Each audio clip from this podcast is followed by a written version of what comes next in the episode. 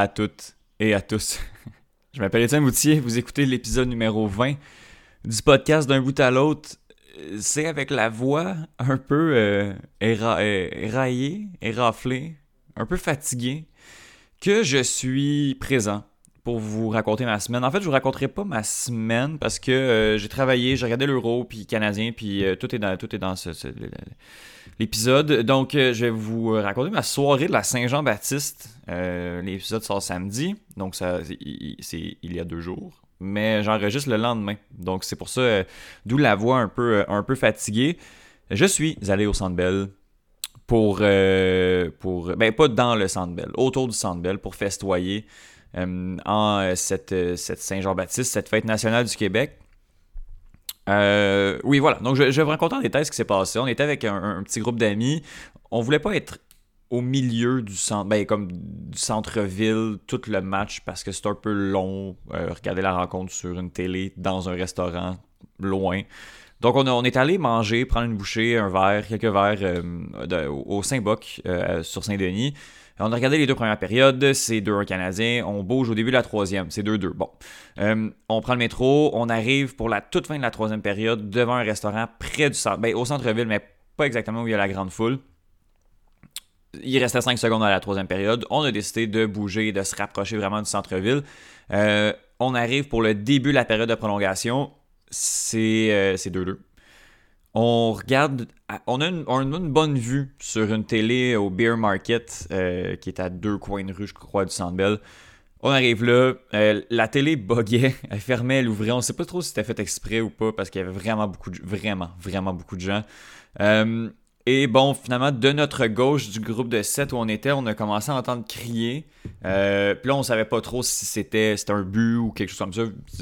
ça. venait de loin, ça aurait pu être un échappé, un tir raté, quelque chose comme ça. On regarde la télé, puis là, le Canadien de Montréal s'en va en finale de la Coupe Stanley. Et là, c'est là que ça part pendant je crois qu'on était là une quinzaine de minutes à peu près. C'est, on, bouge pas, ça crie, il y a des feux d'artifice, c'est hallucinant. Nous, on a un drapeau du Québec également. il y en avait pas beaucoup, mais euh, justement, je pense qu'on était un, petit un, attrait pour certaines personnes. Donc, on est là, on a, on a fêté fort pendant plusieurs minutes jusqu'à ce que. Euh, ça se passait bien, là. Je vous le dis que tout se passait bien. On voit. Euh, ben, moi, étant, avec mon, mes six pieds, je vois euh, à ma droite qu'il commence à y avoir beaucoup de policiers près de nous. on signale à nos amis qu'il faudrait peut-être qu'on bouge, et c'est à ce moment-là que nos yeux commencent à piquer fort, fort, fort. Les policiers nous ont poliment invités à euh, quitter les lieux avec des gaz fumigènes. Euh, puis ça, je vous le dis, ça pique dans les yeux, puis ça te pogne à la gorge à un niveau assez. Puis c'est un petit échantillon en plus. Euh, assez popé. Puis euh, je pense que ce qui m'a aidé beaucoup, c'est que j'avais des lunettes là, pour, pour pouvoir protéger mes yeux, mais j'avais un ami qui, qui, pleurait. Le flux, j'ai agrippé le bras, puis on, a couru fort dans la direction opposée des policiers pour sortir. Puis pour vrai, je, je comprends j'ai pas vu tout ce qui, tout ce qui a mené au, au, euh, fumigène, là. mais ça se passait bien. Ça se passait quand même bien de notre côté. Euh, peut-être qu'il y a eu un débordement, puis les policiers ont décidé de, de, de, sévir puis de dire à la foule de quitter. C'était peut-être la prévention aussi, mais euh, j'ai trouvé ça raide et rapide. ça s'est fait ça s'est fait très vite là. un moment on avait du plaisir puis deuxième après ça nos yeux piqués il fallait qu'on court dans l'autre direction c'était c'était ouais j'ai trouvé ça particulier. Après ça, justement, j'ai pas tout vu. Il y avait beaucoup de feux d'artifice. Ça se peut qu'à un il y en a un qui, qui a pas aimé ça. Mais bon, voilà. Après ça, on, a quitté. Puis on a marché du Centre Bell jusqu'à Berry-UQAM. On tout le long de Sherbrooke. C'était les klaxons. C'était la folie. C'était vraiment le fun, pour vrai. C'était vraiment le fun. Puis euh, pour ceux qui étaient pas là, je comprends de voir les images et de paniquer.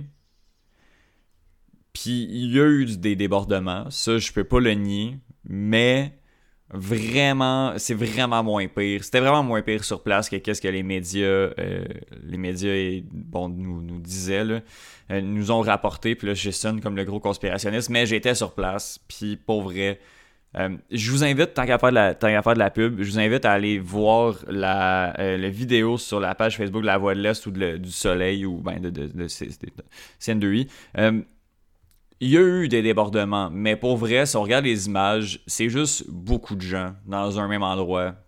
C'est cinq minutes de ça, puis c'est vraiment pas si pire que ça. Donc voilà, j'étais là, je, tiens à faire une petite mise au point parce que j'ai entendu, j'ai vu que ça, ça virait. Puis ça a viré, il y, a eu des débordements, ça, il y en a eu, c'est clair. Mais les policiers étaient prêts, la foule était beaucoup plus festive que euh, ben de, vouloir aller faire du, grabuge. Le monde était content ça festoyait. C'était vraiment, vraiment une, belle Saint-Jean-Baptiste. Puis finalement, ben, on est resté à peu près une heure au centre-ville, euh, marché, fêter un peu, puis on est revenu, puis c'était bien fun. Euh, le masque nous a beaucoup aidé pendant les fumigènes. on était bien content d'avoir un masque à notre disposition pour pouvoir respirer et euh, marcher et quitter les lieux rapidement. En tout cas, vraiment, vraiment une belle, une belle soirée avec le drapeau, notre drapeau qu'on levait et tout le monde était bien content de, bref, voilà. Euh, c'était, bien plaisant. Je me, je me surprends à embarquer. Euh, je, suis content. Euh, je suis content pour le Canadien Montréal. C'est surtout un, pour moi une bonne excuse d'être avec mes amis, mais de, voir ça aussi, ça reste un moment historique. même si je, je beaucoup moins sur le hockey que, quand j'étais plus petit, ça reste très, très plaisant à regarder. Puis, puis j'espère quand même que le Canadien va se rendre, va se rendre très très loin. Quoi qu'on est déjà très très loin. J'aimerais que les Canadiens se rendent plus loin encore, le plus loin possible. Puis l'équipe est à 7 matchs, 4 matchs, 4 victoires en fait, euh, de, se rendre, euh, d'aller chercher les plus hauts, euh, les plus hauts sommets. Bref, voilà, c'était, ma, ma soirée du 24, du 24 juin. J'ai vraiment eu beaucoup de plaisir. C'était très plaisant. Puis je suis très conscient que oui, on était dans une foule. un rassemblement, je dirais, illégal. On était plus que trois bulles différentes dans cette foule-là. Mais euh, regardez, je, suis conscient, je suis pas l'affaire dont je suis la plus fière, mais au moins je, je, vais pas euh, faire l'autruche et faire comme si ça n'avait pas existé. Et voilà, j'y suis allé, j'ai eu beaucoup de plaisir. Euh, les chroniques de cette semaine, ben, je pense qu'on va commencer tout de suite par Johan, qui va nous parler du Canadien de Montréal, de, de, la série, puis un peu de ce qui s'en vient, puis d'un peu analyser la série qui s'est passée. Donc, on va parler du côté plus sportif avec Johan. J'ai voulu faire quelque chose qui n'avait pas fonctionné, mais Johan est de retour dans la chronique tout de suite après. avec Bruno pour parler de l'euro. Je voulais le plus de personnes de, de, de, premières loges possible. J'aimerais ça que Justine puisse être là. Finalement, ça n'a pas fonctionné. Donc, euh, il y a Johan et Bruno qui viennent. Euh, on, s'en va prédire les, euh, les, huitièmes de finale. C'est des huitièmes, oui, exactement, les huitièmes de finale de l'euro qui commencent justement samedi, aujourd'hui à midi, si vous écoutez. On s'intonise TVA Sport, puis on écoute l'Euro parce que c'est e-, excellent comme compétition. J'ai bien hâte de vous présenter cette chronique-là. Justine est de retour pour la chronique olympique euh, qui nous parle d'athlétisme, qui est euh, une gros, un gros domaine ou un gros tout qui englobe plusieurs disciplines. Justine vient nous parler de, de, ça et des Jeux olympiques qui commencent très très très bientôt. Et on termine le mois parce que la semaine prochaine, on va déjà être au mois de juillet euh, avec Bruno qui vient nous parler de bière. On parle un peu de musique, on essaie des affaires. Je pense que la musique, on l'entend pas super bien. J'ai essayé de mettre une musique de fond à peu près à la moitié de la chronique. On n'entend pas super bien. Bref, on teste des trucs. Et euh, j'ai décidé justement que je ne vais pas faire de, de, de, fin, euh, de, de outro, de conclusion à la fin de cet épisode-là parce que j'aime mieux comme laisser terminer la musique puis ça va finir comme ça. Donc euh, voilà, je remercie Johan, Bruno, Justine pour l'épisode. La semaine prochaine, je pense qu'on parle de Wimbledon exactement avec, euh, avec Johan. On va peut-être parler euh, du CF Montréal également. Mais je suis en transit, je suis en déménagement. Donc, je vais essayer de livrer un épisode. Mais ça se peut qu'il soit plus court, ça se peut qu'il soit différent.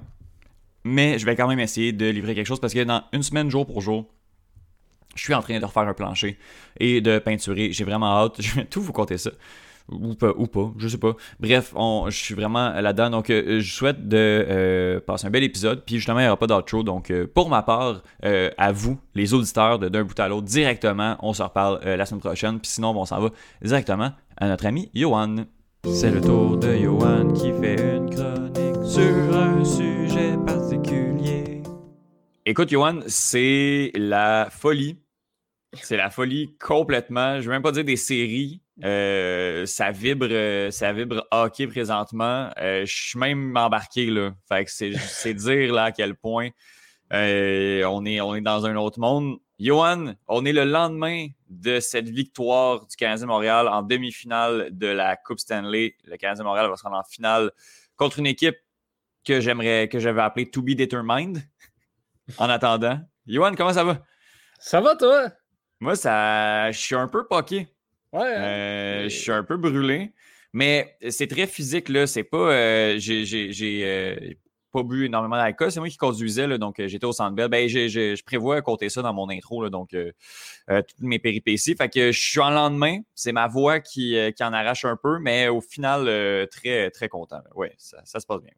Ben oui, écoute, c'est comme tu le dis, hein, c'est plus juste une question d'aimer le hockey ou d'aimer le Canadien. C'est tout le monde qui est embarqué. Et hier, c'est pas des gens qui tripent hockey ou qui connaissent ça, qui étaient au Centre Bell nécessairement. C'est des gens qui ont commencé à s'intéresser aux Canadiens euh, il y a deux, trois semaines à peu près. Oui, oui, non, c'est ça. incroyable ce que ça fait. Puis toi, puis moi, on n'était pas là en 93 pour le vivre. Et la majorité de ces partisans-là n'étaient pas là non plus. C'est mm-hmm. la première fois pour deux générations au complet ce qui se passe là. C'est effectivement historique et incroyable. Ben, c'est parce que c'est ça aussi. On a un beau, euh, tu sais, je veux dire, un ami, euh, ben, Bruno, qui est là dans deux chroniques aujourd'hui, euh, et va avoir 31 ans dans, un mois et demi. c'est bien cute qui était né pendant la dernière conquête de la Coupe Stanley. Mais je veux dire, en haut de 35 ans, avoir un souvenir tangible de ce qui se passe, de ce qui s'est passé lors de la dernière Coupe Stanley, c'est quasiment plus que deux générations. Là, là ça commence à faire vraiment longtemps. C'est hallucinant. Écoute, Johan, euh, euh, raconte-nous ce qui, euh, ce qui s'est passé hier. En fait, on a parlé à Alec il y a deux semaines, alors que le Canadien était rendu en, demi-finale. Puis bon, on ne savait pas trop comment ça allait se passer. je prévoyais peut-être pas en reparler parce que bon, je pensais pas que le Canadien Montréal allait passer cette série-là. Mais là, on est là. Fait qu'il faut que tu reviennes, il faut que quelqu'un vienne en parler. Puis justement, qu'est-ce qui s'est passé pendant la série? Puis commence par la série, puis après ça, on parlera du match d'hier. Oui, on parlera du match d'hier un, petit peu plus tard. Bon, ce qui s'est passé, c'est euh, match numéro un. Le Canadien s'en va aux États-Unis pour la première fois depuis un an et demi à peu près.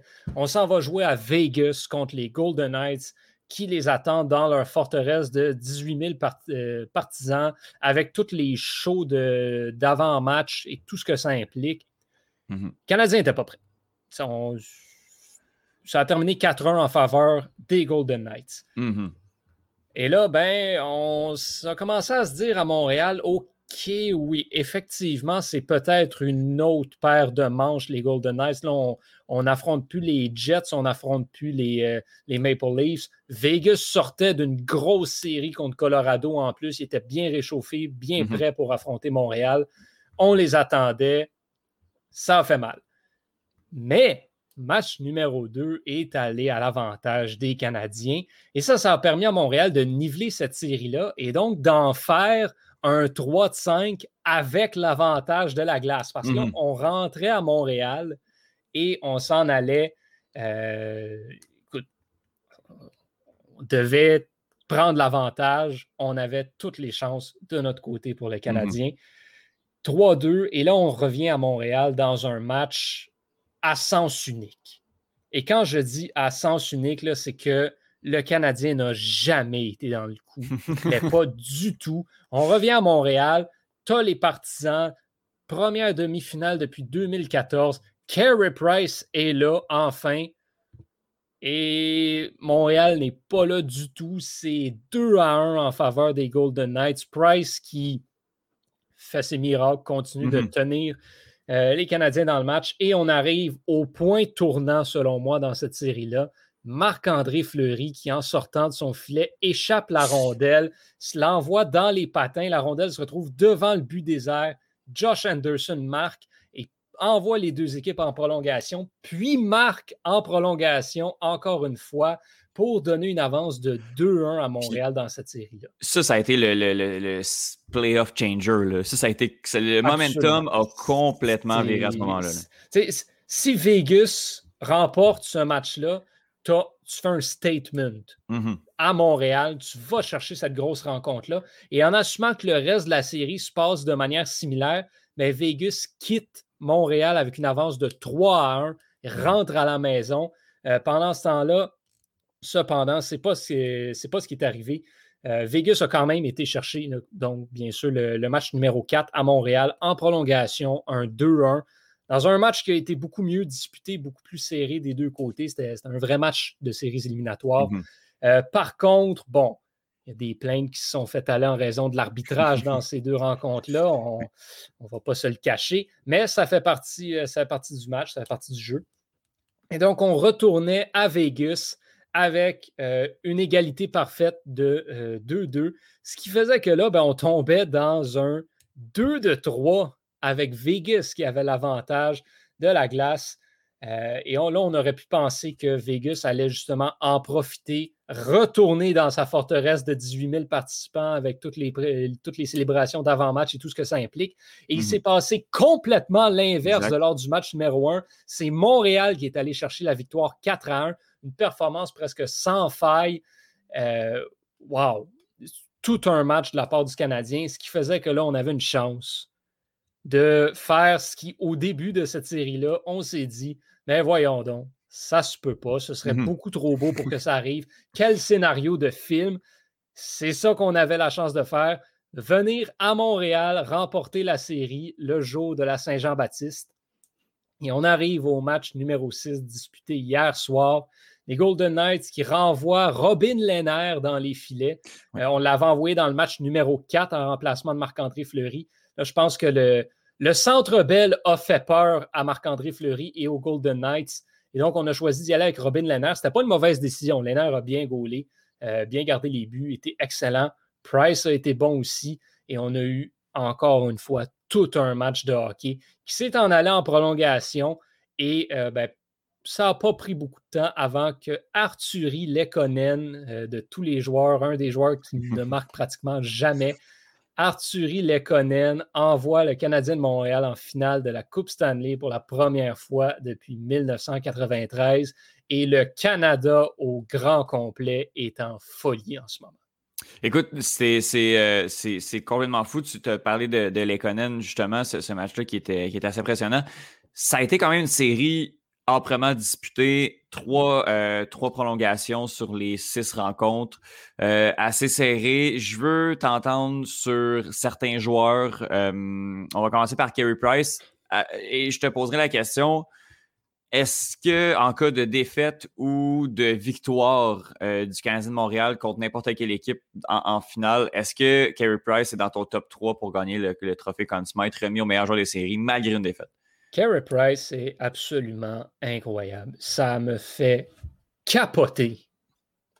Désolé du langage familier, mais ça, me fait vraiment capoter comment ce gars-là, durant toute la saison régulière, a eu des difficultés atroces. Et ça fait plusieurs saisons là, que c'est vraiment pas bon pour Price durant, durant la saison régulière, qu'il a de la difficulté à offrir des bonnes performances, qui n'est pas nécessairement tout le temps là, que son substitut offre des meilleures performances que lui, est blessé souvent.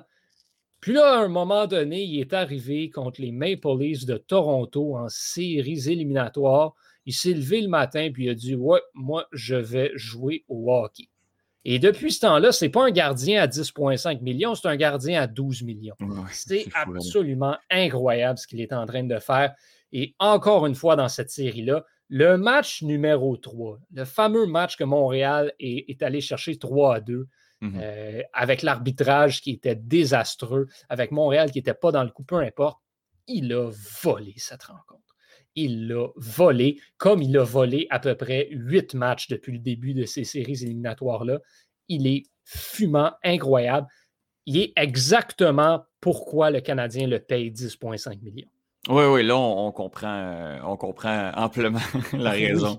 Là, euh, après ça, tu me demandes le trophée oui, Ben, moi, je vais te dire que si le Canadien de Montréal remporte la Coupe Stanley, c'est le seul ah, choix possible pour remporter le trophée Conn Et je vais te dire, Carey Price, tant qu'à moi, pourrait remporter le trophée Conn même si Montréal perd.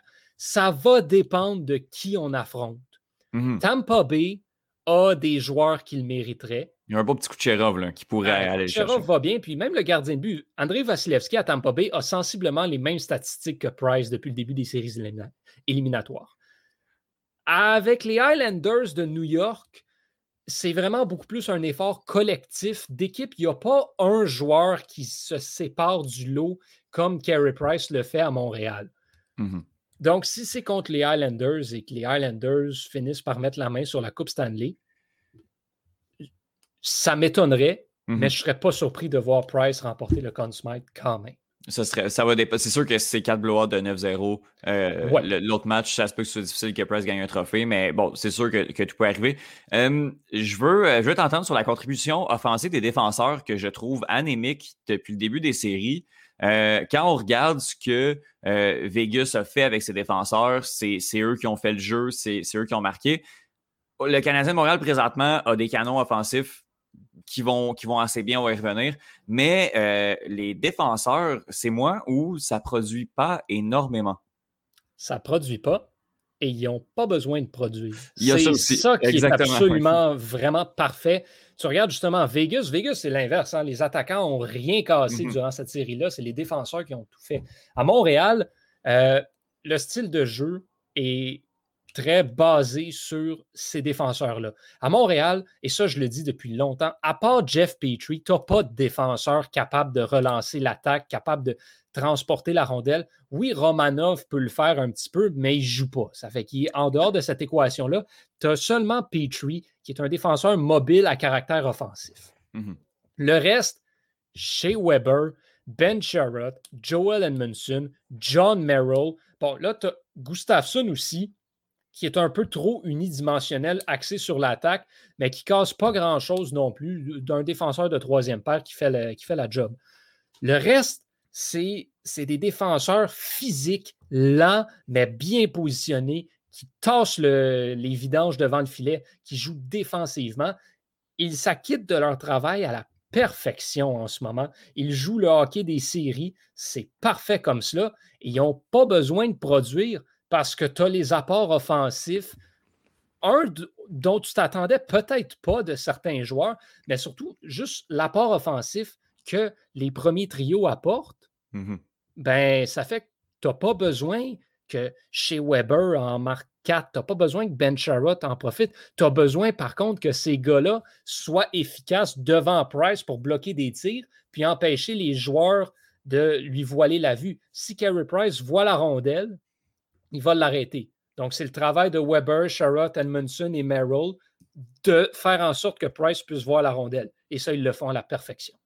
Parlons des cinq meilleurs marqueurs du Canadien de Montréal. Euh, Toffoli, Suzuki, Cofield, Perry, Stall. Du lot, il y en avait trois qui n'étaient pas sous contrôle il y a un an jour pour jour avec les Canadiens de Montréal. Il y en avait un qui n'avait jamais joué un match en Ligue nationale euh, en Coco Field. Et il y a, ben, Yannick Suzuki qui, avait fait déjà une saison. Euh, c'est des pointeurs auxquels on ne s'attendait pas du tout. à part peut-être Toffoli, Suzuki, euh, je ne m'attendais pas à ce que les, trois autres marquent autant. Euh, je veux t'entendre sur euh, Cole Caulfield. on n'était pas sûr, toi et moi. L'échantillon est très faible, encore une fois, mais ce, jeune-là a des séries complètement folles. Cole Caulfield a travaillé, et ça fait plusieurs fois je le dis, mais a travaillé sur son coup de patin cette année. Mm-hmm. Contre Vegas, il a fait ce qu'il voulait sur la glace. Parce que justement, il est rapide, il patine tellement bien. Son tir est incroyable aussi. Là, comme tu dis, par contre, l'échantillon est mince. L'échantillon est très mince. Est-ce que ses performances contre les Golden Knights de Vegas sont signe qu'il va remporter le trophée Calder l'année prochaine puis que c'est un futur marqueur de 50 buts? Absolument pas. On mm-hmm. est loin de ça complètement. Mais ce qu'on voit encore plus cette année, c'est que les séries et la saison, ce sont deux choses complètement différentes. Là, en ce moment, Cole Caulfield joue du hockey ridiculement bon. Mm-hmm. Que Montréal en profite, que le Canadien en profite. Là, en ce moment, Caulfield est exactement ce qu'il était supposé être. Mm-hmm. Il performe parfaitement. Est-ce qu'il va performer comme ça la saison prochaine? Au point où on en est, du côté du Canadien, on s'en fout. Oui, c'est ça. Exact. Ça se passe là. C'est là que ça se passe. On s'en contre-fout de ce que Caulfield va donner l'année prochaine, dans deux ans ou dans trois ans. En ce moment, il est bon. Puis ça tombe bien, c'est au parfait moment. C'est quand la prochaine fois que Montréal va se rendre en finale de la Coupe Stanley? On ne sait pas. Peut-être l'année prochaine, mais peut-être que c'est dans encore un autre 28 ans. Là, c'est là qu'il faut que Caulfield soit bon. Euh, ça tombe bien, il est bon. Mm-hmm. Exact, je suis 100% euh, d'accord avec toi. Puis sinon, ben, j'ai beaucoup ri des gens qui louaient beaucoup l'expérience, qui louaient énormément l'expérience des, joueurs qui avaient, qui avaient une bague de la Coupe Stanley. Mais force est d'admettre que Perry et ça joue du hockey de série, puis ça paraît que ça a de l'expérience. Euh, ben, c'est sûr que l'expérience en séries éliminatoires, ça vaut pour quelque chose. Mm-hmm. Ça, c'est sûr et certain. Et moi, j'étais entièrement d'accord avec le fait que euh, les gens disaient le Canadien de Montréal, au début de l'année, s'était bâti une équipe pour les séries. Absolument. Fallait se rendre aux séries, par contre. C'était ça le problème. Et ça n'a pas nécessairement été facile. En tout cas, ça n'a définitivement pas été aussi facile que les gens pensaient. Moi, je ne les voyais pas en série. Là, finalement, ils s'en vont à la finale de la Coupe Stanley. Donc, il n'y a personne vraiment qui a bien prédit la saison du Canadien. C'était soit ils vont finir premier, ils ne feront pas les séries, ou ils vont se faire sortir en première ronde, ou ils vont gagner la Coupe. En tout cas, regarde, peu importe c'était quoi les prédictions, Montréal a juste pris tous ces pronostics-là, les a envoyés par la fenêtre et a dit on fait notre affaire. Mm-hmm. Stall et Perry, et même Yoel Armia, il ne faut pas l'oublier sur ce quatrième trio-là, mon Dieu, performent de manière exceptionnelle. Euh, c'est incroyable. L'expérience, elle paraît. Euh, et c'est juste beau à voir, vraiment. C'est une équipe Montréal qui, chaque trio a son rôle et chaque trio exécute son rôle à la perfection.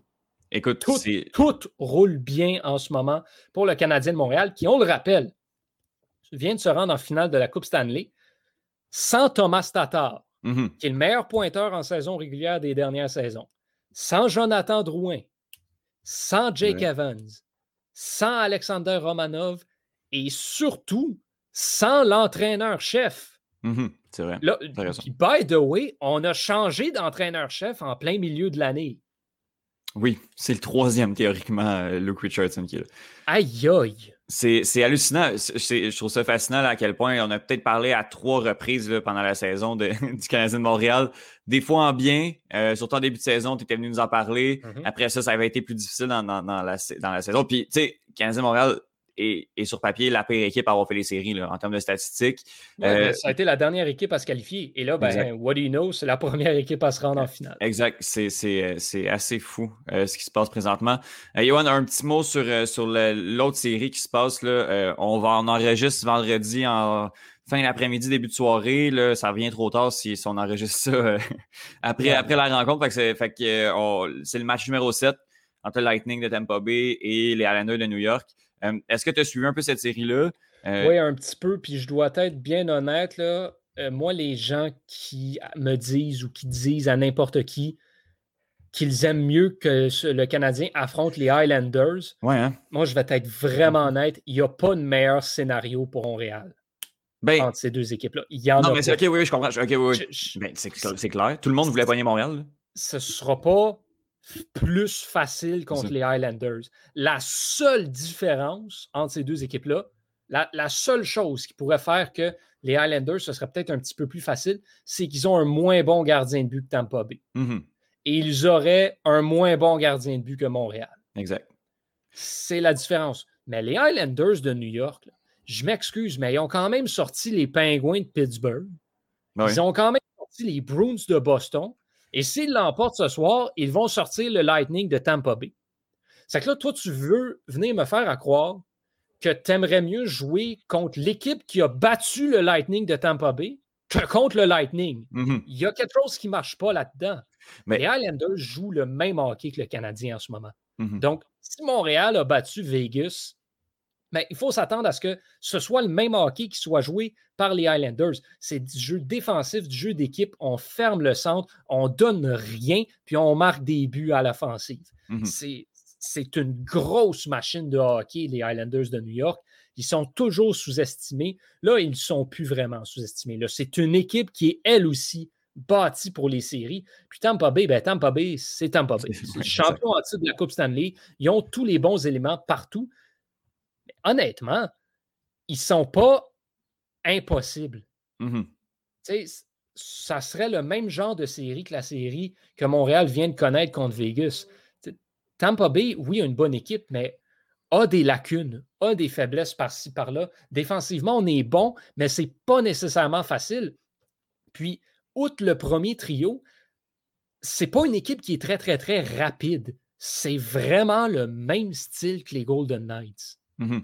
Ben, puis, tu sais, Johan, pour continuer sur ton idée, je suis pas mal sûr que Winnipeg était bien content que ce soit le Canadien qui ben, gagne contre Toronto, puis Vegas a dû être bien, bien, content que ce soit le Canadien qui sorte ben, Winnipeg. Donc, on peut pas souhaiter une équipe, c'est complètement absurde quand on voit que c'est Canadien petit pousset qui. T'es rendu en finale de la Coupe Stanley, là. Les deux tu équipes. vas avoir les deux meilleures équipes en, séries éliminatoires. Il n'y a pas de meilleur scénario. Mhm.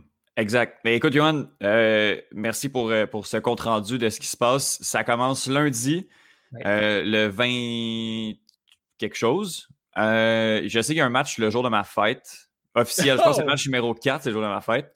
mais sinon, ça va être à chaque deux jours, je crois, comme, comme, comme on a vu dans les derniers, dans les derniers jours. Johan, je suis sûr de passer une bonne série. Ben, je te le souhaite à toi, puis je le souhaite à tout le monde mm-hmm. qui suit le hockey. C'est peut-être once in a lifetime. dans, la Ligue nationale, en 93, n'avait pas 32 équipes. La parité fait que. Ben, pas de plafond salarial non plus.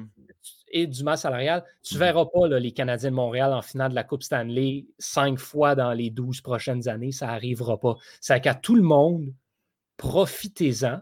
S'il vous plaît, calmez-vous sur le grabuge. J'habite Montréal. OK?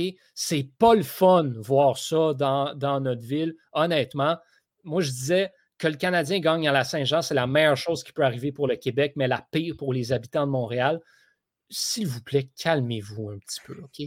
Célébrez de bonne manière. Là, en ce moment, c'est pas juste Montréal. C'est le pays au complet qui est en arrière, les Canadiens de Montréal. C'est beau à voir. C'est que Montréal gagne ou pas, c'est une expérience dont il faut que tout le monde profite et que tout le monde profite de la bonne manière. Donc, s'il vous plaît, tout le monde, on fait juste avoir du plaisir à regarder le hockey entre amis, entre membres de la famille. On en profite du fait que le Canadien soit rendu en finale de la Coupe Stanley et on célèbre de manière civilisée s'il y a victoire. Puis s'il y a défaite, ben on se dit à la prochaine fois, Québécois.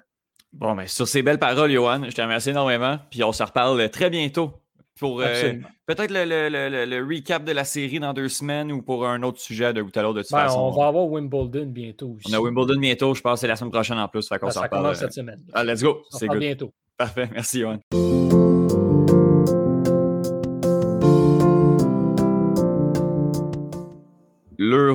2020 plus 1 bat son plein et avec moi pour en discuter, deux, euh, deux panélistes qui sont de l'épisode déjà euh, d'un bout à l'autre de cette semaine et qui sont également euh, chroniqueurs au podcast aux premières loges pour parler justement de cette compétition-là. Avec moi, Johan Carrière, bonjour. c'est encore fois de première. C'est-tu la première fois que tu as des gens qui reviennent deux fois dans le même épisode? Exactement, exactement. Qu'est-ce que c'est hot? Johan, il bat les records d'un bout à l'autre. C'est la première fois en 20. C'est le 20e épisode, donc euh, voilà un ah, épisode euh, spécial ici. Et euh, un autre habitué du podcast qui, était, qui, était, qui va passer plus tard, en fait, parce que sa chronique est en fin d'émission. Bruno Larose, bonjour. Salut Étienne, salut Johan, comment allez-vous les gars? Ça va, ça va bien, Bruno? Tu as une voix de, de, de, de gars, de gars qui était au centre hier. ouais, c'est. Les Let's Go et les Go Abs Go sont fait aller sur la ah oui, hein? après, mettons que c'était assez fou. Assez... Je, confirme. Euh, j'ai les yeux qui piquent encore. Euh, donc, euh, on va. On va. j'ai mal encore aussi. Ah on, on, va parler de l'euro. une compétition qui, jusqu'à la dernière journée, était pas, était pas impressionnante. était plutôt tranquille. On va dire ça comme ça.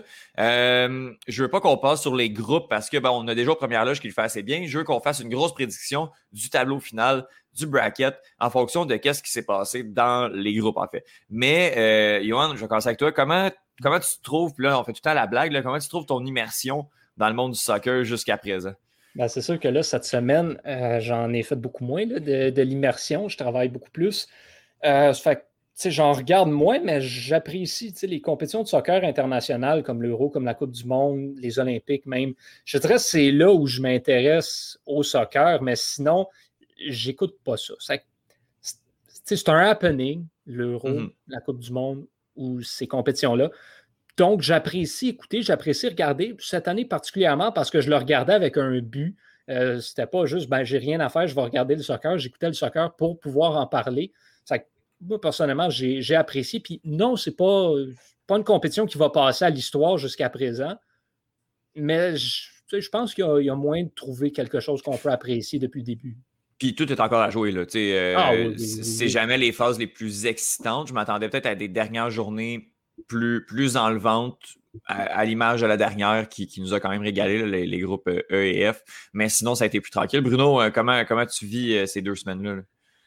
Euh, ben, j'ai pas pu regarder autant que j'aurais voulu, là, euh, euh, malheureusement, le mois de juin, pour, pour le gars qui travaille à la municipalité à Rougemont.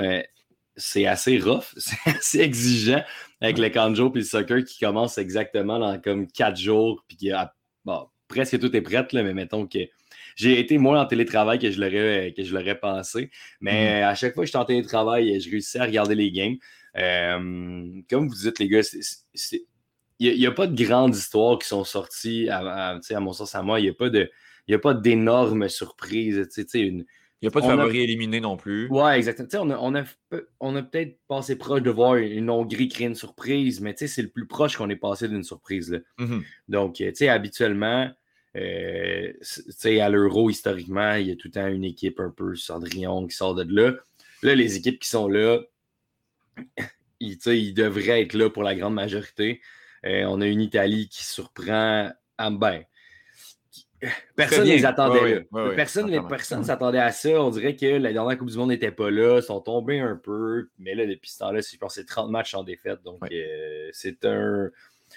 C'est divertissant, par exemple. Mm-hmm. On a le droit à quelque chose, mais je m'attends à ce que ça monte en puissance dans les prochaines semaines. Ben, justement, parlons-en des, prochaines rencontres. Comme je l'ai dit, il n'y a pas de favoris éliminés. Il y a des équipes de milieu de peloton comme la Pologne, la Turquie qui ont été éliminées, mais ça, ça reste pas des pertes énormes pour le tournoi. De ne pas retrouver une Angleterre, une Belgique ou un Portugal dans, dans ces, ces 16 équipes qui restent là aurait été un petit peu plus problématique. Parlons-en. Euh, j'ai devant moi le tableau, puis on va le descendre de la manière que l'UEFA le, fait. Donc, on ne va pas y aller en ordre chronologique. Euh, donc, de haut en bas, on retrouve. Euh, puis là, en fait, ce qui va arriver, c'est qu'on va donner pas nos prédictions de score, mais juste qui va passer en quart de finale dans ces deux équipes-là. Qui va passer en quart de finale entre la Belgique et le Portugal? On a un gros choc d'entrée de jeu. Bruno? Euh, ouais, ben, tu connais mon, avis un peu sur le Portugal. Euh, donc, euh, juste à cause de ça, je vais dire, je vais dire que la Belgique va gagner dans, ce match-là. Johan? Moi, les gens qui ont écouté le dernier aux premières loges ont déjà eu toutes mes prédictions sur, sur cette ronde-là. Donc, je vous invite à aller écouter. C'était magique, pour rester excellent. Je l'ai écouté ce matin en plus. Bravo. Euh, Belgique, Portugal, euh, écoute, moi, comment je le vois de mon œil de non-expert, c'est la Belgique a beaucoup de beaucoup d'options à l'attaque, a beaucoup, beaucoup d'armes, beaucoup de joueurs qui peuvent créer quelque chose. Le Portugal n'en a vraiment pas autant. Moi, je donne l'avantage à la Belgique. Ceci dit, je crois que ça va être un des meilleurs matchs du tournoi, personnellement. Je pense qu'on mm-hmm. est en ligne pour quelque chose d'assez solide mais comment la Belgique joue euh, depuis, le, depuis le début de la phase des groupes, ils ont le momentum, ils ont la confiance et ça va être extrêmement important, euh, ces points-là, contre un Portugal qui l'a peut-être un petit peu moins, cette confiance-là ou ce momentum-là. Ça n'a pas été la phase de groupe qu'on voulait du côté du Portugal. on a fini avec le nul contre la France, puis la défaite contre l'Allemagne, a fait mal. Elle fait mhm. vraiment très mal. moi, je donne, je donne le edge à la Belgique aussi. Euh, ça va, être, très offensif et très, très peu défensif. Ben, c'est ça l'affaire, c'est que ces deux équipes, bon, la Belgique a pris moins de buts, euh, a démontré qu'il est capable d'en prendre moins dans les phases de qualification, mais on a vu une défense très chancelante dans certaines rencontres de la Belgique. Le Portugal ben, a pris euh, quatre buts dans, trois matchs contre des grosses équipes. on voit que défensivement, c'est pas facile, mais offensivement, les deux équipes ont les armes. Ça va oh, vraiment. Je pense que ça va être jambon. Euh, mais je suis d'accord avec toi, Johan, puis, puis Bruno également. J'aime bien le Portugal, beaucoup d'équipes, beaucoup de joueurs qui jouent en Angleterre. Euh, j'aime beaucoup cette équipe-là, mais je pense qu'objectivement, euh, la Belgique a, plus d'arguments, effectivement, pour, pour se rendre. Mais j'ai quasiment le goût de donner la défense, le edge défensif au Portugal plus que la Belgique. La Belgique m'a vraiment, vraiment rien montré. Le Portugal apporte certains petits cafouillages et certains petits buts dans leur but. Euh, c'était pas si pire que ça. Mais quand même, je pense que la Belgique va, réussir à, passer, à passer Portugal. Euh, cette équipe vainqueur-là va battre, va, affronter l'équipe qui va gagner entre euh, l'Italie et l'Autriche. Écoute, ce serait, ce serait une des grosses, grosses, grosses surprises des huitièmes de finale si l'Italie perdait cette rencontre. C'est clair, net. C'est un, match. Moi, je, vois ça comme un match à sens unique, là, personnellement. L'Autriche mm-hmm. ne m'a pas du tout épaté dans la phase des groupes. C'est tout le contraire de l'Italie qui a tout bien mm-hmm. fait. Il n'y a même pas de question là-dessus. Bruno, même chose? Ah, ben, j'ai de, la, de la difficulté à voir l'Italie, comme tu disais, Étienne. J'ai de la difficulté à les voir perdre. Euh, ils sont sur une séquence euh, irrésistible. Euh, L'Italie, tant à l'attaque qu'à la défense, qu'au milieu, partout partout, l'Italie est mhm. fort. Euh, L'Autriche aurait probablement voulu avoir un meilleur job. Mais ouais, ben là, c'est ça. malheureusement, ça, prenait quelqu'un pour prendre, prendre l'Italie. Puis euh, je pense que l'Autriche, on, va quand même avoir fait un beau résultat. Là. Mm Il tient finale pour l'Autriche. C'est loin d'être gênant. Mais je pense que ça va s'arrêter là, France, euh, France-Suisse, tu l'as dit, Juan, dans ta prédiction, là, duel 100% francophone ça va être intéressant parce que euh, de ce qu'on voit de la France, c'est une équipe qui, qui est prompte à, à, se faire, euh, je dirais, snapper à certains moments, puis de se faire surprendre avec un but un peu gag, puis d'être obligé de faire le jeu par la suite. Euh, Quoique le niveau de jeu de la Suisse, moi, m'a vraiment pas impressionné. Une Suisse en puissance, j'aurais pu y croire, mais là, je vais quand même aller avec les Français. Mais euh, attention au premier but qui pourrait être celui de la Suisse, puis la France qui, va être obligée de s'énerver. Qu'est-ce que tu en penses, Bruno? Euh, ben, moi, moi, je pense que la Suisse a joué malheureusement seulement un bon match depuis le début du tournoi, puis c'est le dernier. Mm-hmm. Donc, puis c'était pas la meilleure opposition. Là, j'ai oublié c'était contre qui, là, mais. La Turquie, je pense. Ouais, contre la Turquie. La Turquie qui a, été horrible tout au long du mm-hmm. tournoi. Donc, je, je pense pas que la Suisse peut vraiment. Ils, peuvent emmerder un peu les Français, mais je pense que ça va se limiter à ça. Mm-hmm. Euh, je souhaite sincèrement que Shakiri marque, mais que la Suisse va probablement perdre. Mais la, France, je pense qu'ils sont vraiment au-dessus. Puis, euh, depuis le début, je, vois la France en finale. Fait que je vois pas pourquoi ça changerait de mon fusil d'épaule parce que c'est la Suisse. Johan? Ben, c'est comme Bruno le dit, moi, c'est au niveau de l'opposition. La France a affronté ah des grosses commandes Dans, son, dans son groupe.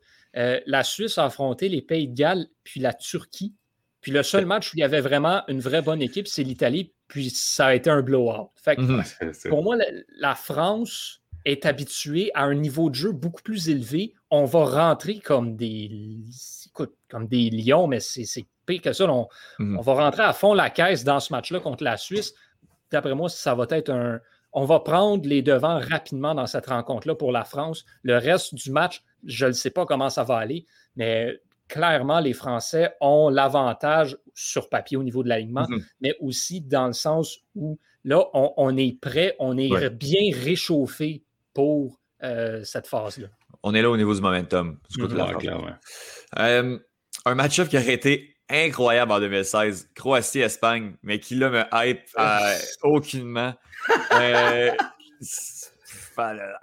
Euh, je ne sais pas quoi penser de cette rencontre-là. Ben, de ce qu'on a vu dans le tournoi, j'ai l'impression que Martin Dubravka a trouvé la clé pour, euh, pour libérer euh, offensivement l'Espagne. Je pense que ça les a lancés. Tu avais besoin de ce match référence-là pour les mettre en confiance. On a, là, je pense qu'on va voir l'Espagne qu'on était supposé voir depuis le début du tournoi. Puis la Croatie n'a pas fait une excellente phase de groupe. Johan, qu'est-ce que tu penses de cette rencontre? Ben, tu, viens, tu viens de mentionner presque exactement mot pour mot ce que j'ai dit aux premières loges. Je vais avec exactement cette prédiction-là. Là, l'Espagne avait besoin de ce match-là. Là, on a vu qu'il. Puis les joueurs de l'Espagne ont vu aussi qu'ils étaient capables d'en marquer. Ça te met en confiance face à une Croatie qui n'a rien fait à date. Moi, pour moi, c'est l'Espagne all the way dans cette rencontre. Bruno? Moi, ce match-là, il m'excite autant qu'un Crystal Palace contre West Ham. Je m'excite. C'est ça. Euh, honnêtement, euh, moi aussi, par exemple, je vois l'Espagne, euh, je vois l'Espagne, puis encore là, un peu comme la Suisse, la Croatie a connu un bon match dans la phase qualificative, puis c'était contre l'Écosse. Modric s'est levé dans ce match-là.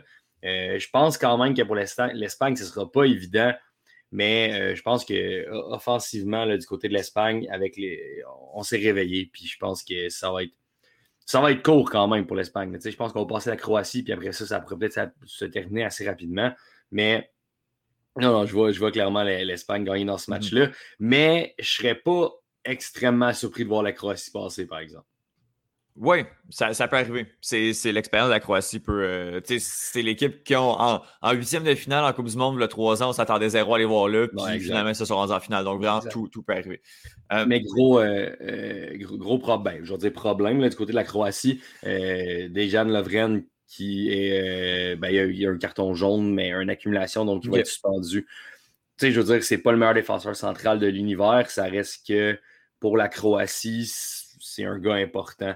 Donc, mhm. euh, sans Lovren, la Croatie, ça va être difficile. Je vous nomme, euh, je vous nomme euh, huit équipes que je crois qui, qui, qui, rentraient dans le tournoi comme une équipe qui peut vraiment espérer à se rendre loin. Belgique, Portugal, Italie, France, Espagne, Angleterre, Allemagne, Pays-Bas. Il y en a cinq de ces huit équipes-là qui sont dans le haut du tableau. Mhm. en fait, dans le, le, premier tableau. Puis dans le deuxième tableau, tu t'en retrouves trois, dont un affrontement entre deux de ces équipes-là. Donc, le bas de tableau est vraiment, vraiment plus faible euh, que le, tableau plus haut, mais ça fait en sorte que tu peux retrouver une Suède ou une Ukraine en demi-finale parce que mhm. justement, ça va être euh, le, seed, en fait, le, chemin va être un petit peu plus facile. C'est quand même fou qu'on ait un, un Belgique-Portugal, mais également un Suède-Ukraine en huitième de finale. Euh, L'Ukraine qui passe par la petite porte, là, ça a vraiment tout pris pour que cette équipe-là réussisse à ton équipe favorite, Johan, qui réussisse. On dit, merci, à la Slovaquie. Eh boy, qui s'est fait taper, euh, c'est ça. Le 5-0, c'est ça, n'aidant pas, euh, pas beaucoup. mais la, la, Suède qui offre un tournoi, euh, suédois, là. C'est juste, c'est juste fou, là. Bruno, qu'est-ce Qu'est-ce qui va arriver dans ce, qu'est-ce qui va arriver dans ce match-là? Honnêtement, il pourrait, arriver, il pourrait arriver à peu près n'importe quoi que je ne serais pas surpris. Genre, dans ce match-là, il n'y a rien qui me surprendrait. La, Suède pourrait gagner 1-0 sur un on goal que je ne serais pas surpris. L'Ukraine mhm. pourrait gagner 4-0 puis je ne serais pas surpris. Il, pourrait se passer tellement de résultats qui ne seraient pas surprenants parce que je m'attends à rien. Tu sais, la Suède, c'est c'est un peu plate, c'est très défensif. On ferme le jeu, on ferme le jeu, on part en contre-attaque, on a une, occasion de temps en temps. Exactement.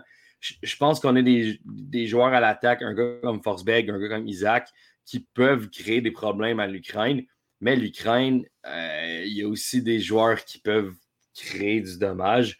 Euh, j'ai de la difficulté à, séparer ces deux équipes-là. Euh, je, pense sincèrement que ça pourrait ralentir de barrage cette histoire-là. Ah ouais. Hein. je pense que c'est ce genre de match-là. Là. Johan, euh, c'est tellement intéressant. Moi, personnellement, puis dites-moi, l'Ukraine, l'Ukraine, on sait bien, t'aimes bien l'Ukraine. Pour vrai, c'est un des, une des rencontres que je trouve le plus intéressante de mm-hmm. cette ronde-là, personnellement. Comme Bruno le dit, ça peut aller dans les deux sens. Il n'y a rien qui peut nous dire qu'est-ce qui va se passer dans cette rencontre-là. Tu regardes ça, la Suède a été opportuniste dans son dernier match, a marqué quand ça prenait, tu avais des chances de marquer, on les concrétisait. Ah. Mais dans les deux matchs d'avant, ça a été beaucoup plus dur de générer de quoi l'attaque. C'est un but dans les deux matchs. L'Ukraine, c'est totalement l'inverse. On en a marqué quatre dans les deux premiers, puis on n'a rien été capable de faire dans le dernier.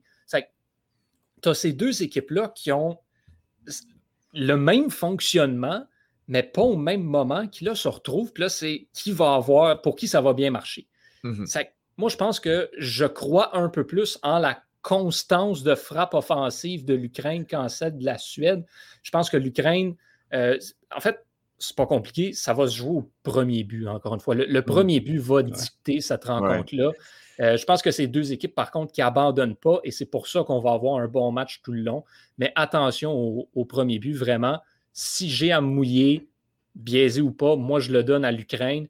Mais comme Bruno le dit, si la Suède l'emporte 3-0, pour vrai, je ne peux même pas être surpris. Ah, vraiment, tout peut arriver. Puis, tu sais, la Suède, autant qu'elle a donné la, la pire, la, pire mi-temps euh, hmm. de, la première de, contre l'Espagne, qui était une catastrophe, autant ont réussi à emmerder la Pologne sur une demi en menant un zéro, puis en revenant, euh, en faisant du back and forth pendant toute la rencontre, comme au, dernier match, elle, peut tout donner comme elle peut rien donner, cette équipe-là de la Suède que, j'aime beaucoup. L'Ukraine, je ne l'ai pas énormément vu pendant le tournoi. Euh, je ne sais pas à quoi m'attendre, mais moi, je vais y aller avec la Suède, la Suède vainqueur de, cette, de, cette huitième de finale, de ce huitième de finale. Euh, ça, c'est le, gros choc de ce milieu de tableau-là. Angleterre-Allemagne, à la maison, je pense que c'est la seule équipe qui va être à la maison euh, dans les huitièmes de finale. Qu'est-ce qui va se passer? C'est, je pose la même question que l'autre. Euh, ça... Yoann, moi, je vais, moi, je vais, le dire, je vais me mouiller. Bold take ou pas, c'est la fin de l'Angleterre. Moi, je vois l'Allemagne ah, l'emporter. Ça Upset alert. c'est exactement Pour vrai, là, l'Angleterre joue bien, sont bons, mais contre l'Allemagne, il va falloir que tu marques des buts. Puis l'Angleterre est incapable de marquer des buts depuis le début de ce tournoi-là. Puis je reviens avec la même histoire d'opposition. L'Allemagne a déjà passé par le Portugal puis la France. L'Angleterre, ben, c'était pas vraiment la même, le même niveau d'opposition qu'on avait euh, dans notre groupe avec l'Écosse, la Croatie, puis les Tchèques. Mais encore une fois, 1-0, 0-0, 1-0 contre ces équipes-là. Aïe aïe. Ouais. Qu'est-ce que tu vas faire contre l'Allemagne, qui est peut-être l'équipe qui joue le mieux partout en unité? C'est l'équipe qui est bâtie pour vaincre l'Angleterre dans, ce tournoi-là. Puis on a ce, match-up-là dès les huitièmes de finale. Tant mieux. Mais moi, je, ne vois pas comment l'Angleterre peut battre l'Allemagne dans cette confrontation-là. J'ai euh, deux choses. Premièrement, tantôt, j'ai dit que le Portugal avait pris quatre buts. C'est six buts qu'ils ont pris en deux matchs, euh, en trois matchs. Euh, moi, mon bémol avec ça, c'est que oui, j'entends ce que tu dis, puis Bruno, tu continueras. Mais l'Angleterre a jamais ou presque rasé proche de se faire prendre un but. Moi, c'est ça que je me, je me dis, c'est le classique 1-0, c'est peut-être ça qui va faire en sorte que, l'équipe va réussir à, se Mais encore une fois, tu n'as jamais passé proche de donner un but contre l'Écosse, la Croatie puis les Tchèques. Bien, c'est pas la même chose que l'Allemagne. C'est vrai, c'est vrai. Bruno? J'ai la misère à te nommer un, attaquant de chacune des équipes contre qui ils ont joué. Là. je, suis quand même ça. Là. Ouais, ouais. bon, OK, il y a Che Adams à l'Écosse, mais c'est parce que j'ai checké plus les games de l'Écosse, ça m'intéressait. mais honnêtement, moi, moi le seul, la seule chose qui peut faire que l'Angleterre peut gagner ce match-là, c'est si Harry Kane arrête de passer à Manchester City. Là, à ce moment-là, peut-être ça va fonctionner. Ouais, Jack Grealish, mais tu sais, Grealish a été bon la dernière match. ce gars-là, c'est pas la même chose. Je pense que Harry Kane est tellement tanné d'être à Tottenham que là, en ce moment, c'est le pire timing pour lui. Il mm-hmm. entend parler des rumeurs, sa famille en parle, tout le monde autour de lui en parle. Je suis convaincu. Le gars n'est pas concentré il, y a eu une occasion peut-être depuis, depuis, le début du tournoi. Mm-hmm. Euh, euh, je ne sais pas. L'Angleterre reste avec une défensive assez correcte, assez bonne. Mm-hmm. Ça, je suis comme convaincu. Du côté de l'Allemagne, c'est sûr que défensivement, on a perdu un peu de sa superbe, j'ai l'impression. Mais je pense qu'en unité, ça reste quand même Manuel Noir dans les buts. Là, je veux dire, il n'est plus au mm-hmm. pic de sa carrière, mais ça reste quand même un excellent gardien. Mais si j'avais un à gager sur un upset dans ces huitièmes de finale-là, moi, c'est clairement pour ce match-là. Euh, on en avait parlé, Étienne, euh, justement, aux premières loges. Moi, l'Angleterre ne m'a pas du tout impressionné pendant la phase de groupe. Est-ce qu'on était un peu euh, sur le break parce qu'on était comme oh, notre groupe est facile quand même? Fait qu'on on, va y aller relax, on va juste puis aussi, Southgate est très pragmatique. Là. Je pense que il, je sais pas, il y a des trucs. Je comprends pas tout qu'est-ce qu'il a fait. Pourquoi, pourquoi Jadon Sancho a joué comme 15 minutes à peine alors qu'en Bundesliga, c'est un. Je comprends, les, je ne pas Premier League, mais c'est un des meilleurs joueurs en Bundesliga. Euh, pourquoi Grealish est arrivé juste au dernier match? Pourquoi on ne l'a pas vu avant? Euh, pourquoi, pourquoi Kane, ça ne fonctionne pas? Il est encore mm-hmm. là? Exact pourquoi. Bon, Sterling il est le seul lutteur de l'Angleterre, mais quand même, pourquoi il est là? Tu sais, je veux dire, un Foden à sa place, on met Sancho à place. En tout cas, bref. Oui, oui. Je, pense aussi que les latéraux, autant on a dit que l'Angleterre avait des latéraux qui pouvaient faire des trucs intéressants. Autant je n'ai pas vu les latéraux faire le jeu du côté de l'Angleterre. Mhm. Euh, Luke Shaw, c'est bien cute, mais offensivement, c'est pas nécessairement le, plus explosif. Euh, de l'autre côté, on a vu Reece James, on a vu Kyle Walker. Kyle Walker, il est efficace, mais offensivement, c'est pas celui qui va mettre le feu dans, dans, dans mm -hmm. l'autre bord. Reece James, il était là, mais en même temps, il fallait qu'il fasse attention parce qu'il y avait Robertson de son côté dans le match contre l'Écosse. Donc, je sais pas, on dirait que s'il y a un upset, comme je dis, ça va être là. C'est là que ça va être. Ben, pour vrai, je pense que, que, ça va être vraiment un match vraiment serré. Mais moi, j'ai l'impression que l'unité défensive anglaise va avoir raison de, de l'Allemagne. Pour vrai, je verrais un 0-0 assez plate en pénaux. Je vous dis là, ça va être ça. Ça va être ça, ça, va être plate, ça va être dull. Mais... Si ça se rend là, c'est pas de faire cadeau à l'Angleterre. Oh, ça, je te le donne. ça, je te le donne vraiment. Euh, Pays-Bas, République tchèque, ça, pour vrai, c'est un match qui m'intéresse beaucoup. Yohan t'a dit, là, tu avais dit dans ta prédiction que le groupe A, tu ne l'avais pas énormément suivi. Moi, c'est le groupe C. Euh, donc, les, les Pays-Bas, je ne peux pas en parler énormément, mais la République tchèque, de ce que j'ai vu dans son groupe, m'a vraiment impressionné. Ça m'a vraiment. En tout cas, j'ai hâte de la, voir évoluer euh, contre une équipe du, calibre du Pays-Bas. Johan, euh, qu'est-ce qu'on pense de cette rencontre-là? Qui va sortir gagnant entre, les deux? J'ai l'impression de le dire à chaque fois que j'en parle, mais la République tchèque, je les adore. Pour, pour vrai, ah, j'adore les regarder jouer. Mm-hmm. C'est toute une équipe de soccer. Est-ce qu'on peut aller chercher la victoire contre les Pays-Bas? Ça, c'est la question. Moi, j'y crois pas. Euh, je pense que les Tchèques pourraient. Ce, serait possible. S'ils vont chercher la victoire, je ne serais pas tant surpris.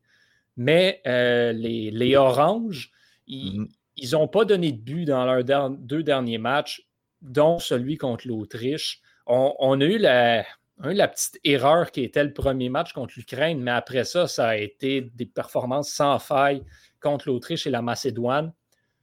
Je, pense que les Pays-Bas sont en mission, un petit peu comme l'Italie l'est, euh, mhm. de vraiment revenir dans le portrait, puis de se rendre au moins au quart de finale. Je pense que juste pour ça, les Tchèques vont avoir de la difficulté à peut-être suivre le rythme. Euh, je crois que les Tchèques pourraient causer une surprise mais je ne pense pas que ça va arriver. Je me garde un peu de réserve là-dessus. Ceci dit, je ne vois pas de, zéro. Je pense que les deux équipes vont marquer dans cette rencontre-là. Je pense que les deux équipes ont ce qu'il faut, euh, mais je vois quand même les Pays-Bas sortir en avant de, dans ce duel-là. Il va y avoir du sang dans cette rencontre. Bruno, Mon Dieu Seigneur! Euh, je ne suis pas trop sûr sur, euh, sur le sang. Ah. Euh, ben, moi, moi, aussi, j'ai l'impression que les Pays-Bas vont, vont l'emporter. Puis un peu, j'aime la, comparaison que Johan fait avec l'Italie. Pour moi, les Pays-Bas, c'est des sleepers dans ce, dans ce, dans ce tournoi-là. Ils sont arrivés un peu low-key, personne ne parle vraiment d'eux. Les seules fois où on a parlé d'eux, c'est le fait que leur capitaine n'allait pas être là.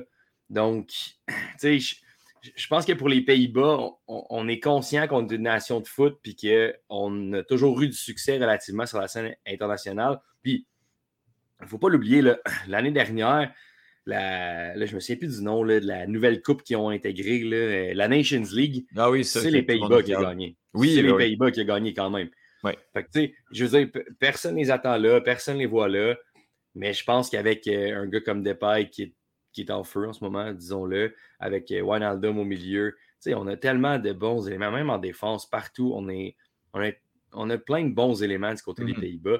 Puis euh, j'ai l'impression que justement, les Pays-Bas, on veut dire comme oui, notre groupe était facile, mais on est là. On existe mm-hmm. encore. Mm-hmm. Puis on est une nation de foot, puis on veut le montrer au monde entier. Fait que je pense que je pense que les Pays-Bas vont sortir un gros match euh, contre la République tchèque.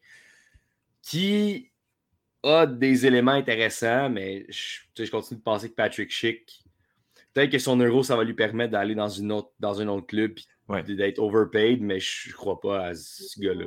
Ouais, je vais dans le même sens que vous avec, euh, avec les Pays-Bas. Euh, pendant que Johan gère un tremblement de terre euh, de son côté. mon téléphone s'est mis à sonner. il, reste, il reste un, match-up qui est un des plus faibles également, mais qui va être malade. Pays Galles-Danemark. Pays de Galles. Danemark. Moi, je vous dis tout de suite, les Pays de Galles s'en vont encore des finales pour le deuxième Euro consécutif. Bruno, qu'est-ce que tu as dit? Moi, je suis pas d'accord. Fair enough. Moi, je, je, suis pas d'accord, mais j'ai pas d'argument. non, c'est non, je pense que je pense sincèrement que, que, le Danemark, avec le dernier match qu'ils ont joué, euh, oui, on en a parlé beaucoup là, de ce qui s'est passé avec Ericsson, mais je pense que ces gars-là, ils, sont en quelque sorte en mission. Euh, je pense qu'au début, c'est le, le, match contre la Finlande qui ont finalement dû jouer, ils ont perdu. C'est un peu. Après ça, tu vas jouer contre la Belgique. Il y a tellement d'émotions, mais le troisième match, le match d'après, on a été ultra solide. On a créé des occasions, on a marqué des buts, on a été excellent. Euh, moi, je pense que là, on a trouvé la manière de galvaniser cette énergie-là pour passer au travers d'un pays de Galles qui, c'est cool, Garrett Bell, c'est cool, tous les petits joueurs euh, gallois autour, là, mais je sais pas. Moi, cette équipe-là m'a jamais, même au dernier Euro, j'étais comme, je croyais jamais, je croyais jamais. Finalement, ils ont fait un, beau travail et ils ont surpris tout le monde. Mais je pense que là, ça va se terminer. Je pense que l'histoire du Danemark est plus intéressante que celle du Pays de Galles. Donc, euh, c'est ça. C'est très possible. Johan, qu'est-ce que tu en dis? Euh, je pense que les Pays de Galles peuvent battre le Danemark, mais pareillement, l'histoire est avec le Danemark. Le Canadien de Montréal vient de passer en finale de la Coupe Stanley le jour de la Saint-Jean avec son coach qui avait la COVID. Écoute, c'est pas la fête nationale du Danemark, mais on va passer euh, encore de finale avec le meilleur joueur sur un lit d'hôpital. Pour vrai, euh, je ça fait trois fois je le dis, je pense, mais le Danemark, quand Ericsson est parti, on s'est dit qu'ils allaient s'écrouler, puis ils ont fait l'inverse. Ils ont remonté par en haut, puis ils sont mm-hmm. devenus encore meilleurs. Je ne vois pas pourquoi est-ce que soudainement ça, ça s'écroulerait. Je pense que les Pays de Galles, par contre, sont le seul adversaire, honnêtement, ça peut-être la Suisse, que euh, le Danemark peut battre parmi les équipes qui restent. Euh, là, ça tombe bien. Euh, pas Slovaquie, Ukraine, euh, d'après moi. Ukraine, ça aurait été, ça aurait été une bonne rencontre. Ça aurait été une bonne rencontre, assurément. Je pense que mhm. les Pays de Galles, c'est un des pays qui est à la portée du Danemark. Ça n'en ira pas en finale. Du, côté des Danois, on ne se comptera pas de mensonges. Mais selon moi, le Danemark peut aller chercher ça. Ça va être le dernier push pour se rendre au quart de finale, dire on y est arrivé, personne ne nous attendait. Maintenant, ben, elles mhm. viennent que pour. Moi, je, je tiens que Pays de Galles. ils m'ont encore surpris cette année, puis je pense qu'on va répéter l'exploit, mais encore une fois, tout, tout peut arriver, ça qui est malade. Euh, en un mot, je vous demande euh, qui est-ce qui gagne cette finale-là du 11 juillet 2021? Juste un pays, pas d'explication. Euh, Bruno? Pour être cohérent, France. Johan? Ben écoute, j'avais dit, ma vraie prédiction c'était la France. Je, vais maintenir, je vais aller avec les Bleus. Moi, je ne maintiens pas du tout. Moi, je dis Italie. Personne ne va battre ça. C'est vrai qu'on les, oublie. Personne va les battre. Écoute, ça va être vraiment intéressant. Ça commence euh, samedi. En fait, ben, aujourd'hui, quand l'épisode va sortir, euh, le premier match est Pays de Galles, Danemark, justement, à midi. Puis après ça, à 3 heures, on a Italie-Autriche. Johan Carrière, merci énormément. Ben, merci à toi. Merci beaucoup, Bruno. Merci, les gars. C'était un plaisir. Puis on écoute euh, aux premières loges pour suivre les deux dernières semaines de compétition de l'Euro. Ça va être malade.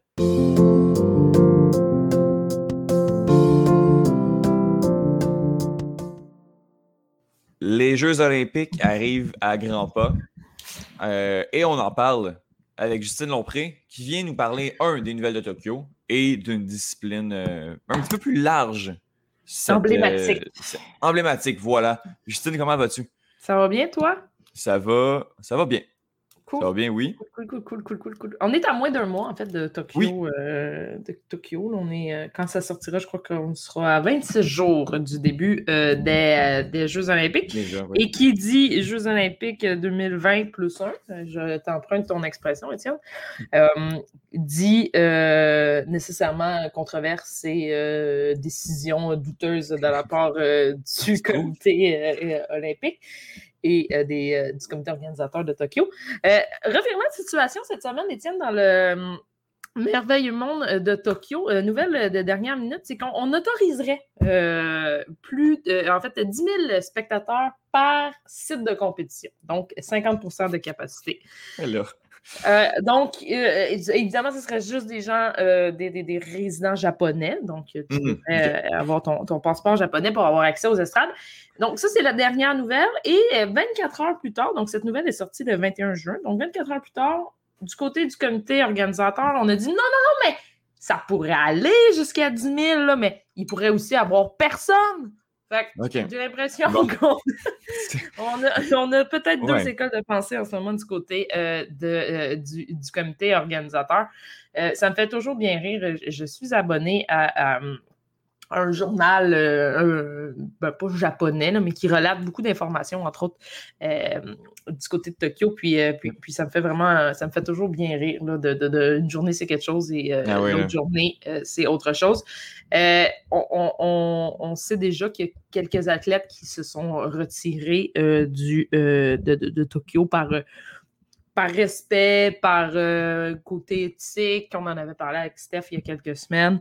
Mm-hmm. Euh, Denis Chapovalov, euh, du côté euh, du tennis canadien, a décidé de, ah, se retirer. J'ai l'impression que c'est pas aussi pour, pour une petite blessure, mais beaucoup d'athlètes vont refuser tout simplement d'aller à Tokyo. Mhm. par contre, au niveau COVID du côté du Japon, on, s'améliore, on s'améliore chaque jour, un peu comme partout dans le monde, j'ai l'impression campagne de vaccination euh, va euh, très bien. Du moins, va mieux que là, quand on s'est parlé là, un mois et demi. Donc, ça continue à grimper, oui. Ça continue de grimper. On, on aura des Jeux olympiques. Je crois qu'il y a 26 jours des Jeux, on peut dire qu'on en aura. Euh, de quoi auront-ils l'air à suivre? mais, mais somme toute, on aura des Jeux. C'est particulier de voir justement le, yo-yo entre les, décisions ici et là, mais je pense que l'acceptabilité sociale des Japonais présentement est, vraiment pas à son plus haut niveau, ce qui fait en sorte que quand on prend une décision, on dirait qu'on tente le pouls, puis après ça, on revient un peu parce que ça, passe difficilement. Euh, c'est particulier à, voir, mais on vit dans une, mmh. ben, époque assez. Euh, ben, ben, c'est ça. Exact, exact. Euh, tu viens nous parler, euh, là, la discipline, son nom, c'est l'athlétisme, je crois. Ben, et, le plus vieux sport du monde. Étienne, euh, l'athlétisme, qui, qui, c'est ça, le plus vieux, le plus vieux sport du monde.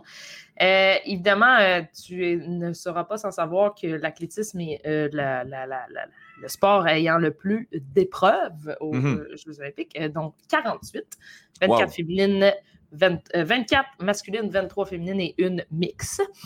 Euh, ça aura lieu du 30 juillet au 8 août, donc les jours 7 à 16. Et on parle de que ça aura lieu évidemment au Stade olympique de Tokyo mhm. et au jardin euh, du Palais impérial pour tout ce qui est épreuve de marche. Étienne, c'est fascinant qu'on se parle, euh, qu'on se parle aujourd'hui, vendredi le 25 euh, juin, parce que c'est aujourd'hui même du côté du centre Claude Robillard a lieu les euh, essais olympique euh, pour l'équipe nationale oh, canadienne. Donc, ça a lieu, ça a commencé à 10 heures. Là, on se parle, il est, pratiquement. Ça fait 39 minutes. Ben ça fait 39 minutes que, 39 minutes que c'est commencé du côté du, du Centre-Claude Robillard. habituellement, évidemment, c'est des championnats nationaux et on fait un temps et puis on est lancé. Là, on est obligé, à cause de la pandémie, de faire des essais olympiques et paralympiques. Et ça a lieu aujourd'hui, demain et dimanche du côté euh, du Centre Claude Robillard. On a déjà quelques athlètes qui ont fait des temps euh, durant l'année euh, via différentes compétitions, entre autres en Europe, qui ont reçu leur billet pour Tokyo. Et pour le reste, sont en train de se qualifier ce week-end du côté de Montréal. Malheureusement, les spectateurs ne sont pas autorisés en ce moment. on comprendra pourquoi. Hmm. Par contre, c'est toujours des, belles, des belles compétitions à, aller voir, Étienne. Voilà. Justine, on parle d'athlétisme. Oui. Bon, je pense qu'on comprend, le, ça ressemble un peu à quoi? 48 euh, disciplines, est-ce que, mais quelqu'un qui a aucune idée, euh, qu'est-ce qu'est l'athlétisme? 48 disciplines divisées en quatre catégories, donc les disciplines sur piste, les concours, la course sur route et les épreuves combinées. Quand on parle d'épreuves sur piste, Étienne, euh, on parle du 100 mètres, le, l'épreuve phare des Jeux Olympiques. On mhm. sait, le 100 mètres homme. Euh, bon, les, haies, le relais 4 x 100 mètres, le steeple chase. Euh, donc, ça, c'est les, épreuves sur piste, c'est ceux qu'on connaît, qu'on mhm. connaît le plus. ensuite, quand on parle de concours, on parle du saut en longueur, du saut en hauteur, le lancer du poids, le marteau, le javelot.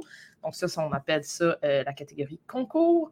Par la suite, on a tout ce qui est course sur route. Donc, évidemment, le marathon hommes et femmes, le 20 km marche, que d'ailleurs, je comprends toujours pas pourquoi des gens font ça dans la vie.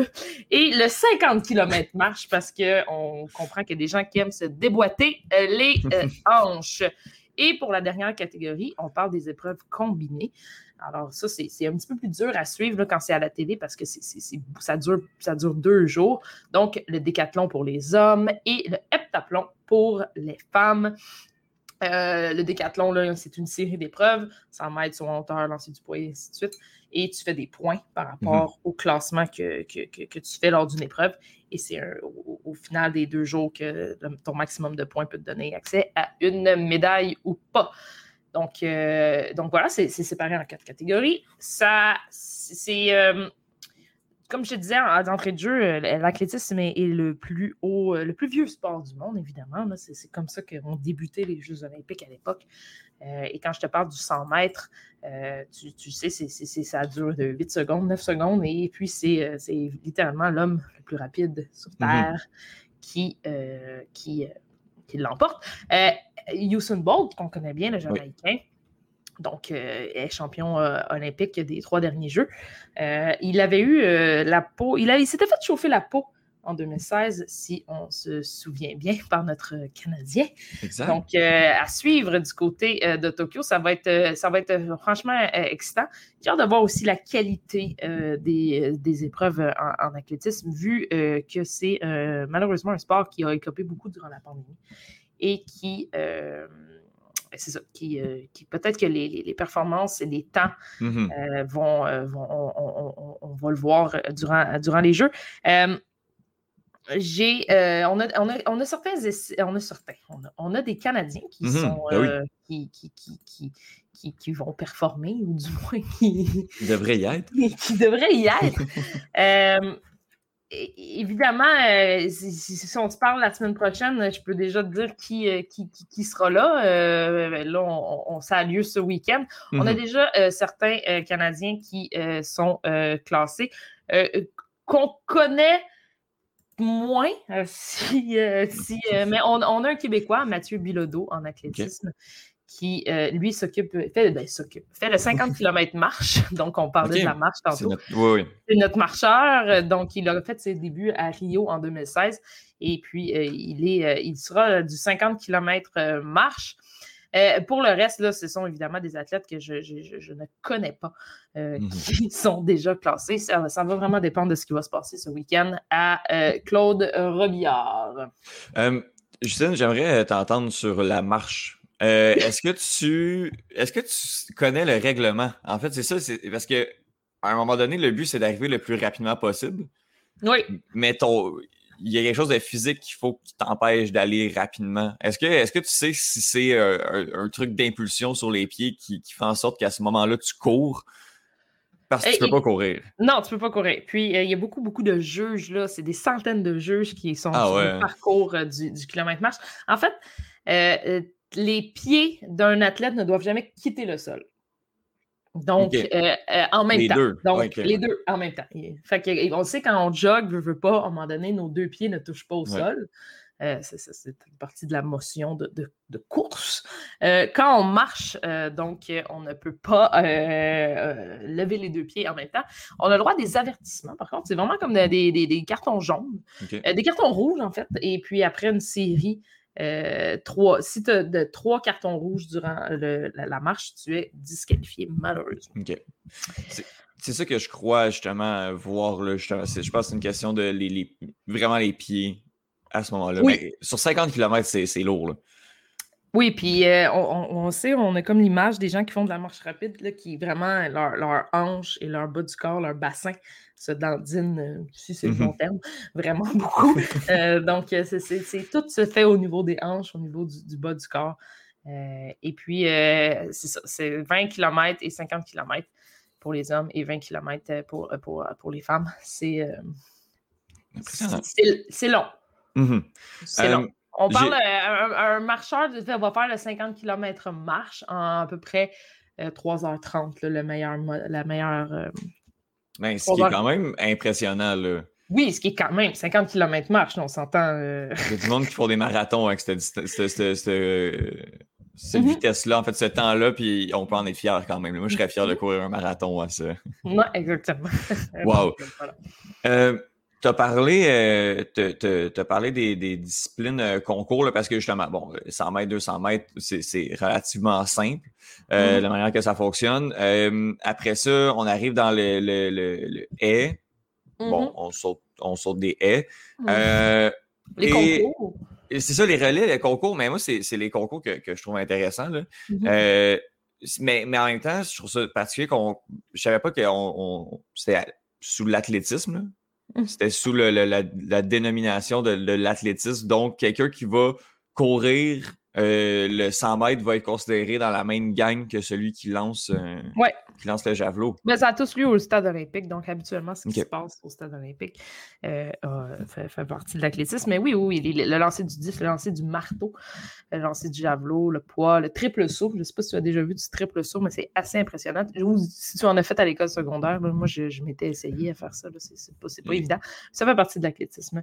Et, et c'est ce qui fait que les gens qui font les épreuves combinées, là, que ce soit le décathlon ou le mmh heptathlon du côté des femmes. On fait euh, toutes, ces, toutes ces épreuves. En fait, les athlètes qui font l'heptathlon et le décathlon, on dit que c'est les plus grands athlètes au monde, car mmh. ils sont euh, bons dans tout.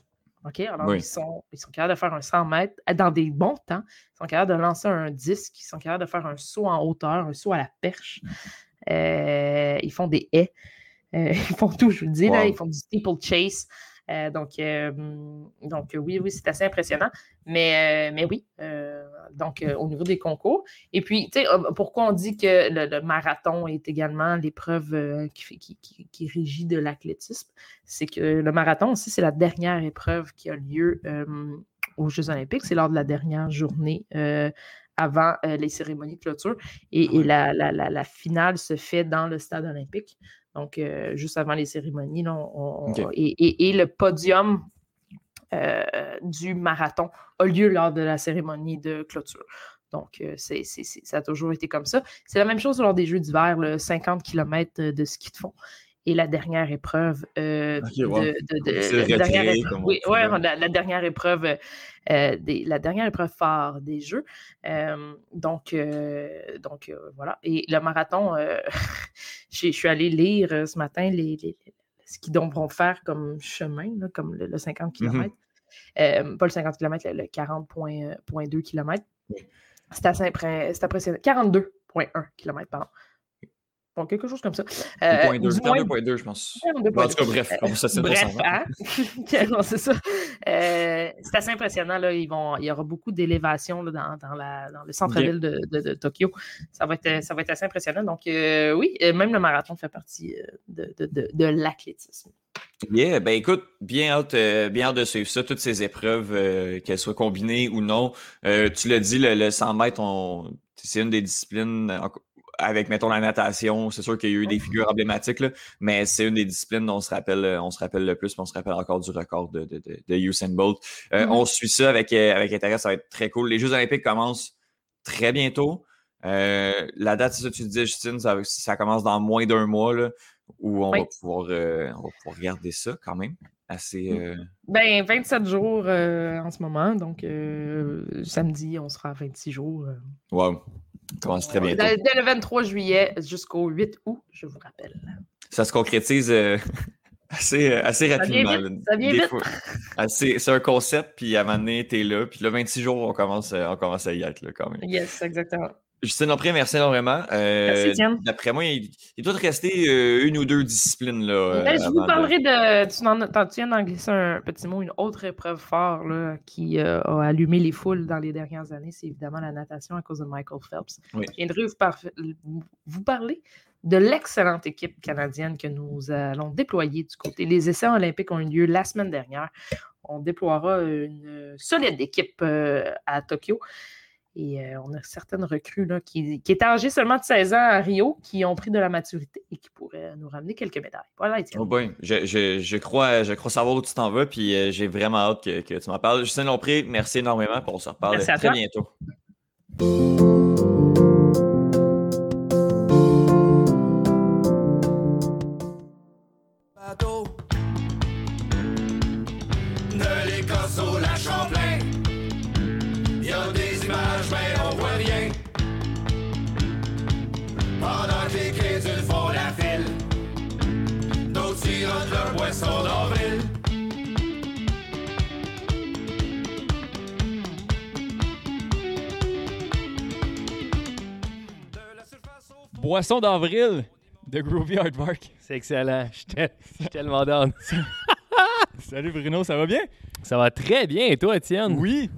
Encore une fois, je t'ai eu, je pense. Euh, oui, oui. Euh, honnêtement, euh, c'est pas. en fait, tu le sais, Étienne, je m'attendais à rien. Oui. Puis là, ben, tu m'as eu. Ben, c'est ça. C'est parce que.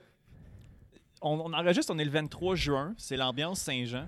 C'est Saint-Jean, là. Puis je me suis dit, le, le 24, qu'est-ce qui y a le plus de chances de jouer à radio que tu n'entendras jamais les 364 autres jours de l'année?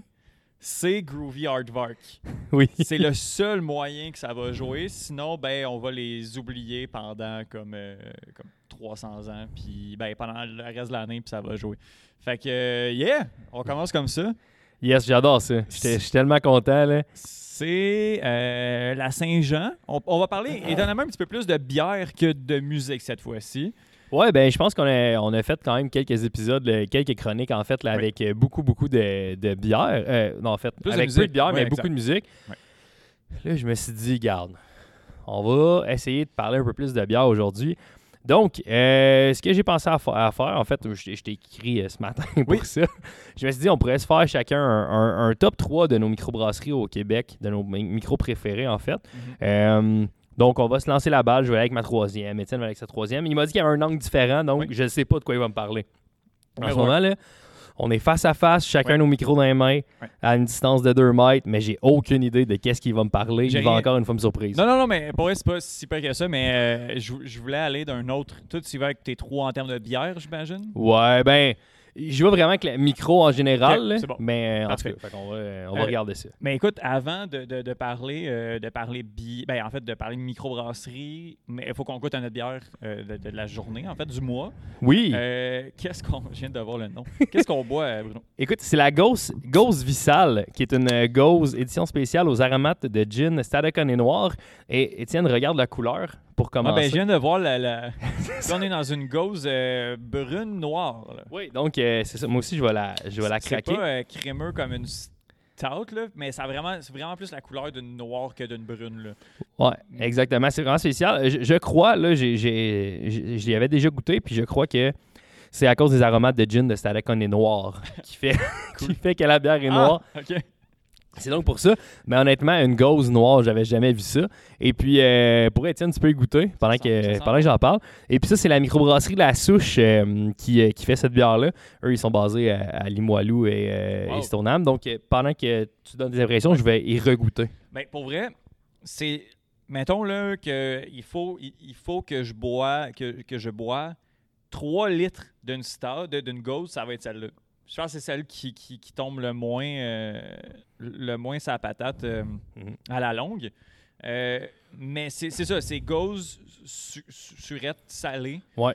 Mais, ouais, justement, qui, qui Là, je vois justement un petit peu de poivre également. Je pense que ça vient un peu couper, couper le, le, le, le goût, le, goût très surette, qui peut, très acide, qui peut, qui peut tomber un peu de sur le, sur le cœur. Oui, exactement. C'est très, très bien balancé. C'est un petit 4% d'alcool. C'est pas trop, trop fort.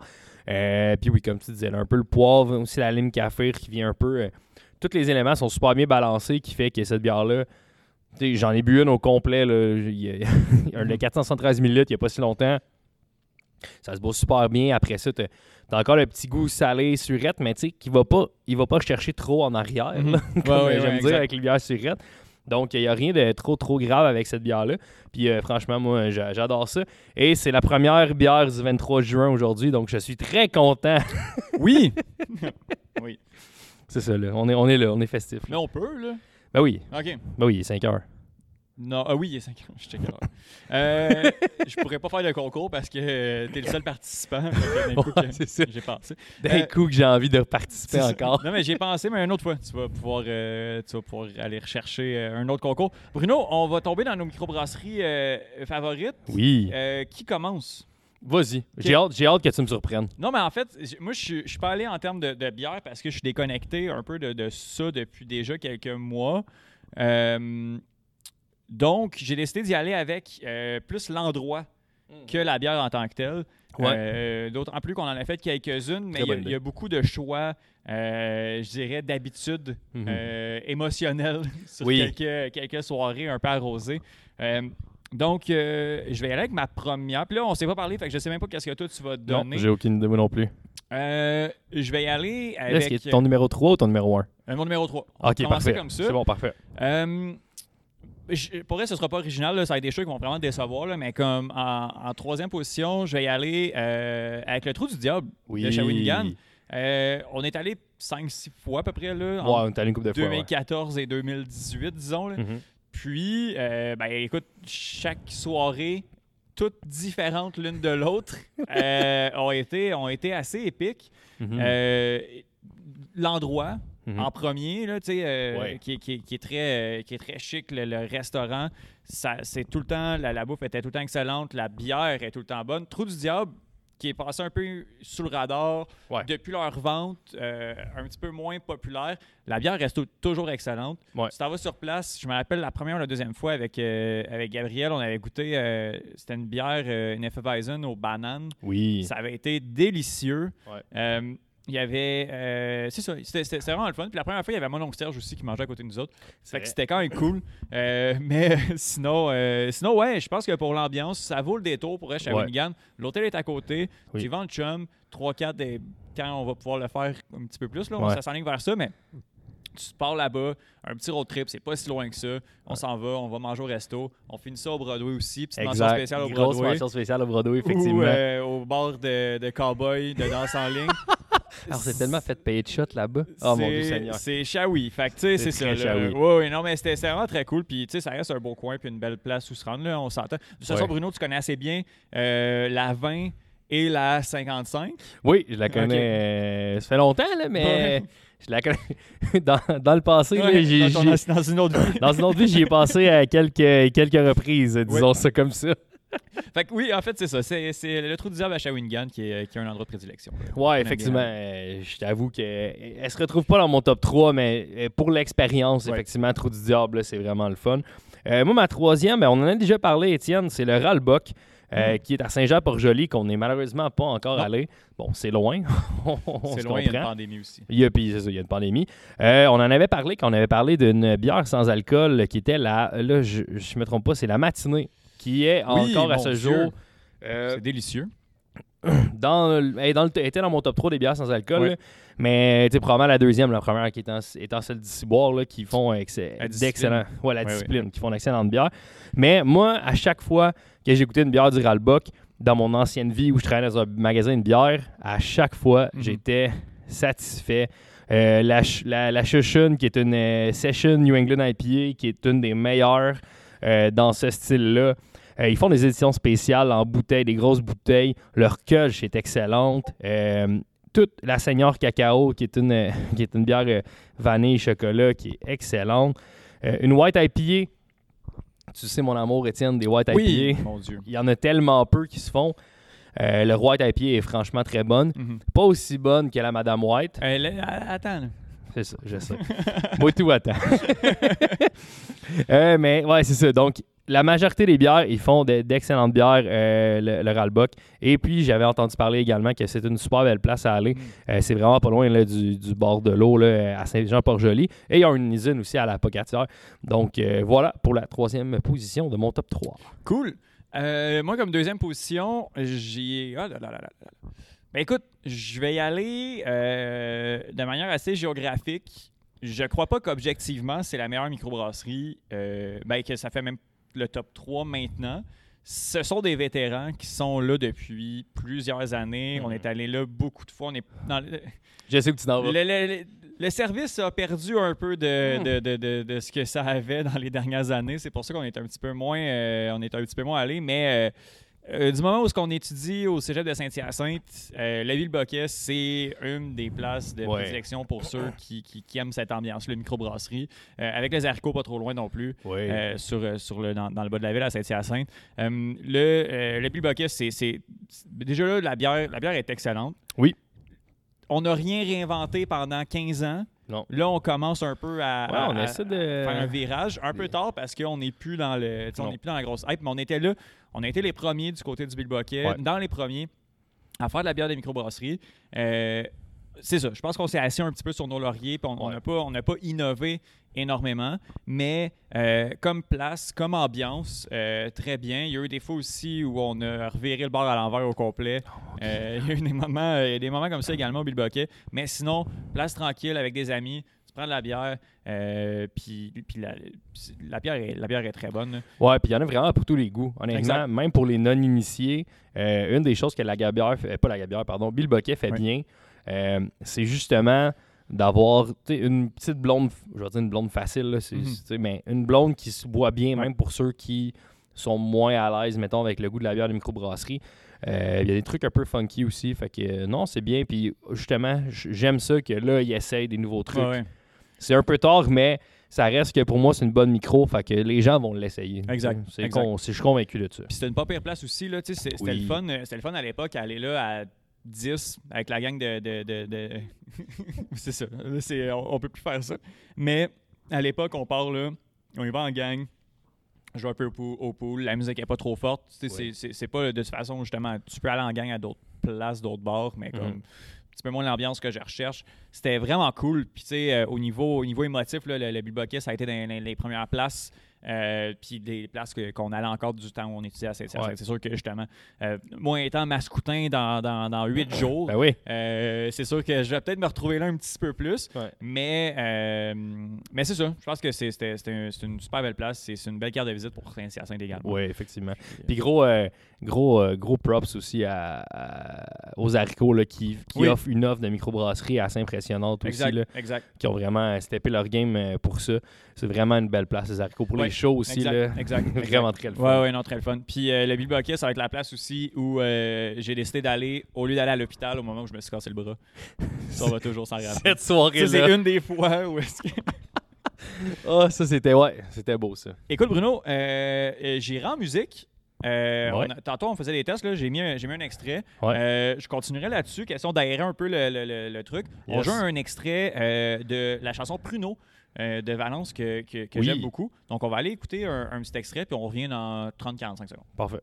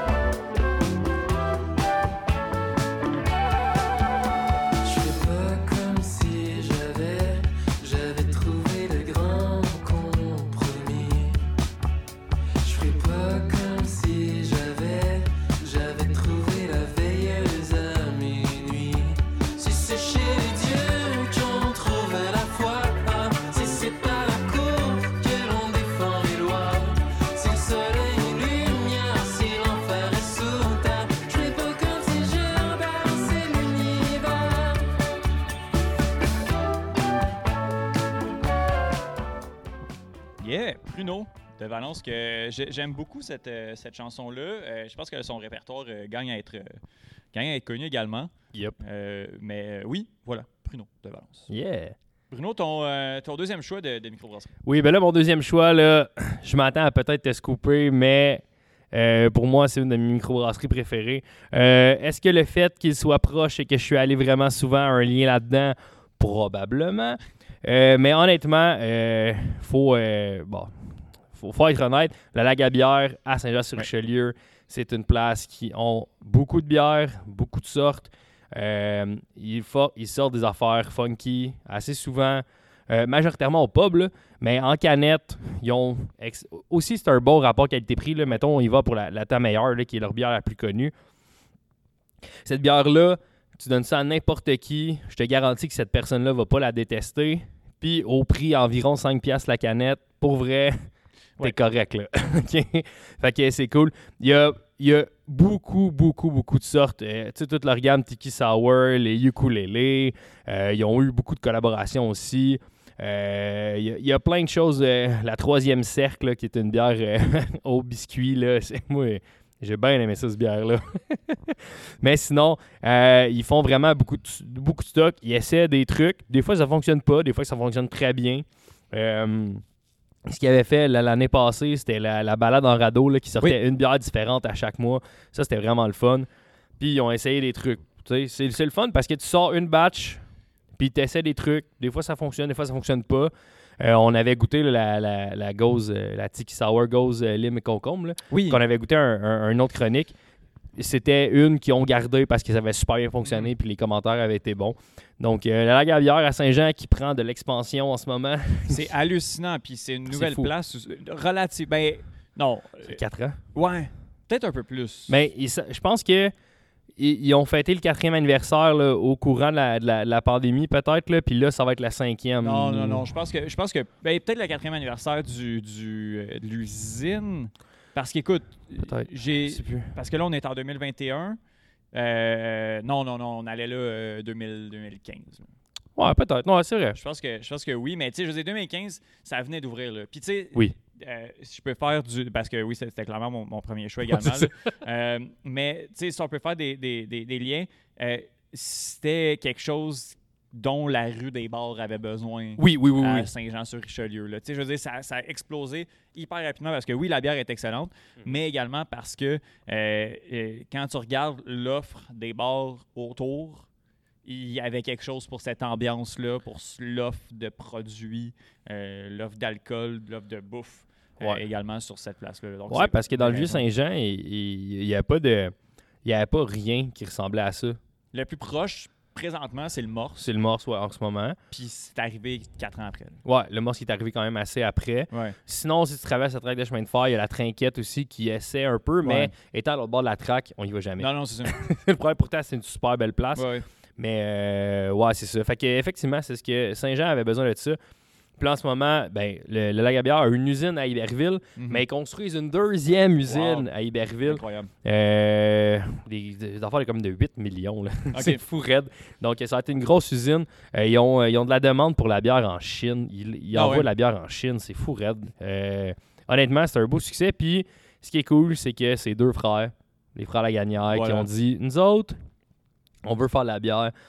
On a, loué le local à Saint-Jean, dans le vieux Saint-Jean. On a commencé à brasser nos petites bières. Rapidement, on est allé avec l'usine. Puis c'est un succès, franc succès, honnêtement. Euh, c'est pas de la bière de hype, mais c'est des bonnes bières. Mais écoute, c'est rendu, euh, c'est rendu une institution, la bière. Ouais. Honnêtement, là, euh, dans, dans Saint-Jean, puis ben, honnêtement, je pense qu'on peut dire la même chose du Bill Boquet puis du Trou du Diable dans, dans, leur, dans leur ville respective. Mais euh, ce que la bière a réussi à faire en, très peu de temps, c'est qui est impressionnant. Bruno, tu te dit pas de l'instant la bière de hype. Euh, au niveau du prix, euh, il a fallu qu'on s'ajuste un peu. Là, au début, au début c'était assez dispendieux.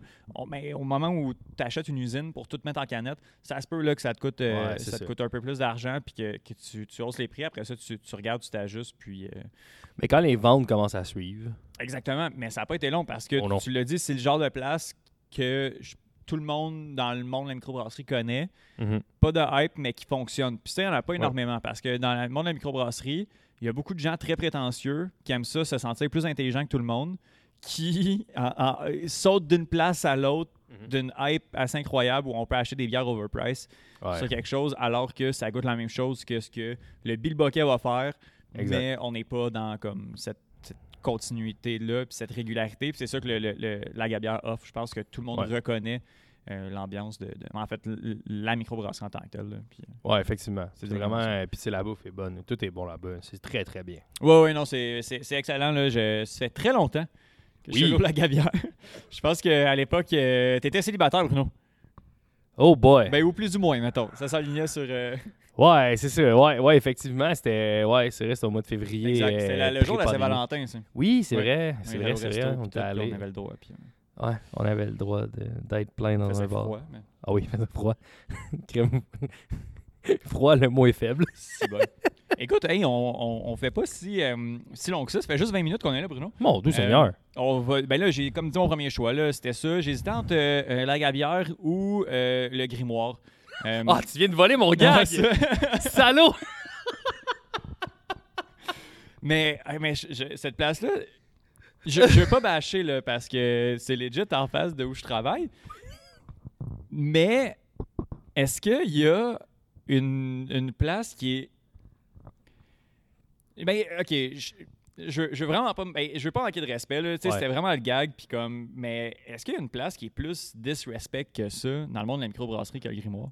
Ah, euh, honnêtement, pour être sur une page de mime, Ouais, ouais, ouais. On, est, on est sur la même. Là. Euh, honnêtement, ils, se- ils se font brasser Ça tout bas, tout sens, côté. hein? Ouais, effectivement. Mais avec raison, parce que malheureusement, moi, je vais le dire. Ouais, là, Ben, toi, tu peux le dire. Moi, je dirais rien, mais. C'est, c'est rarement des bons produits. Et puis, euh, rarement d'une canette à l'autre, ça va être la même chose. Disons simplement ça comme ça. J'utilise mon droit de réserve journalistique pour, Oui, euh, pour euh, fait ne, droit. pas, euh, ne, ne pas, Je vais laisser ce que tu as dit, là. Je Ben oui, ben oui, ne ben oui. pas, pas faire de montage, mais je, je, je vais m'abstenir de, de com- Mais je, je, je le constate que cette Ouais. microbrasserie-là se fait beaucoup. Mais oui, euh, la page BMQ là, euh, Ouais. qu'on suit, mais je veux dire, quand tu travaillais chez Ça coule à flot, là, Oui. c'était ça aussi? Ben, on n'en avait pas. Puis c'était un dépanneur de bière. Oui, c'est un dépanneur de bière spécialisé. Euh, on n'en avait pas. Puis il y avait des gens qui arrivaient qui demandaient J'ai goûté une bière, là, rhum. Ouais, on vend pas ça ici. Ils parlaient comme ça, les gens. du- Souvent.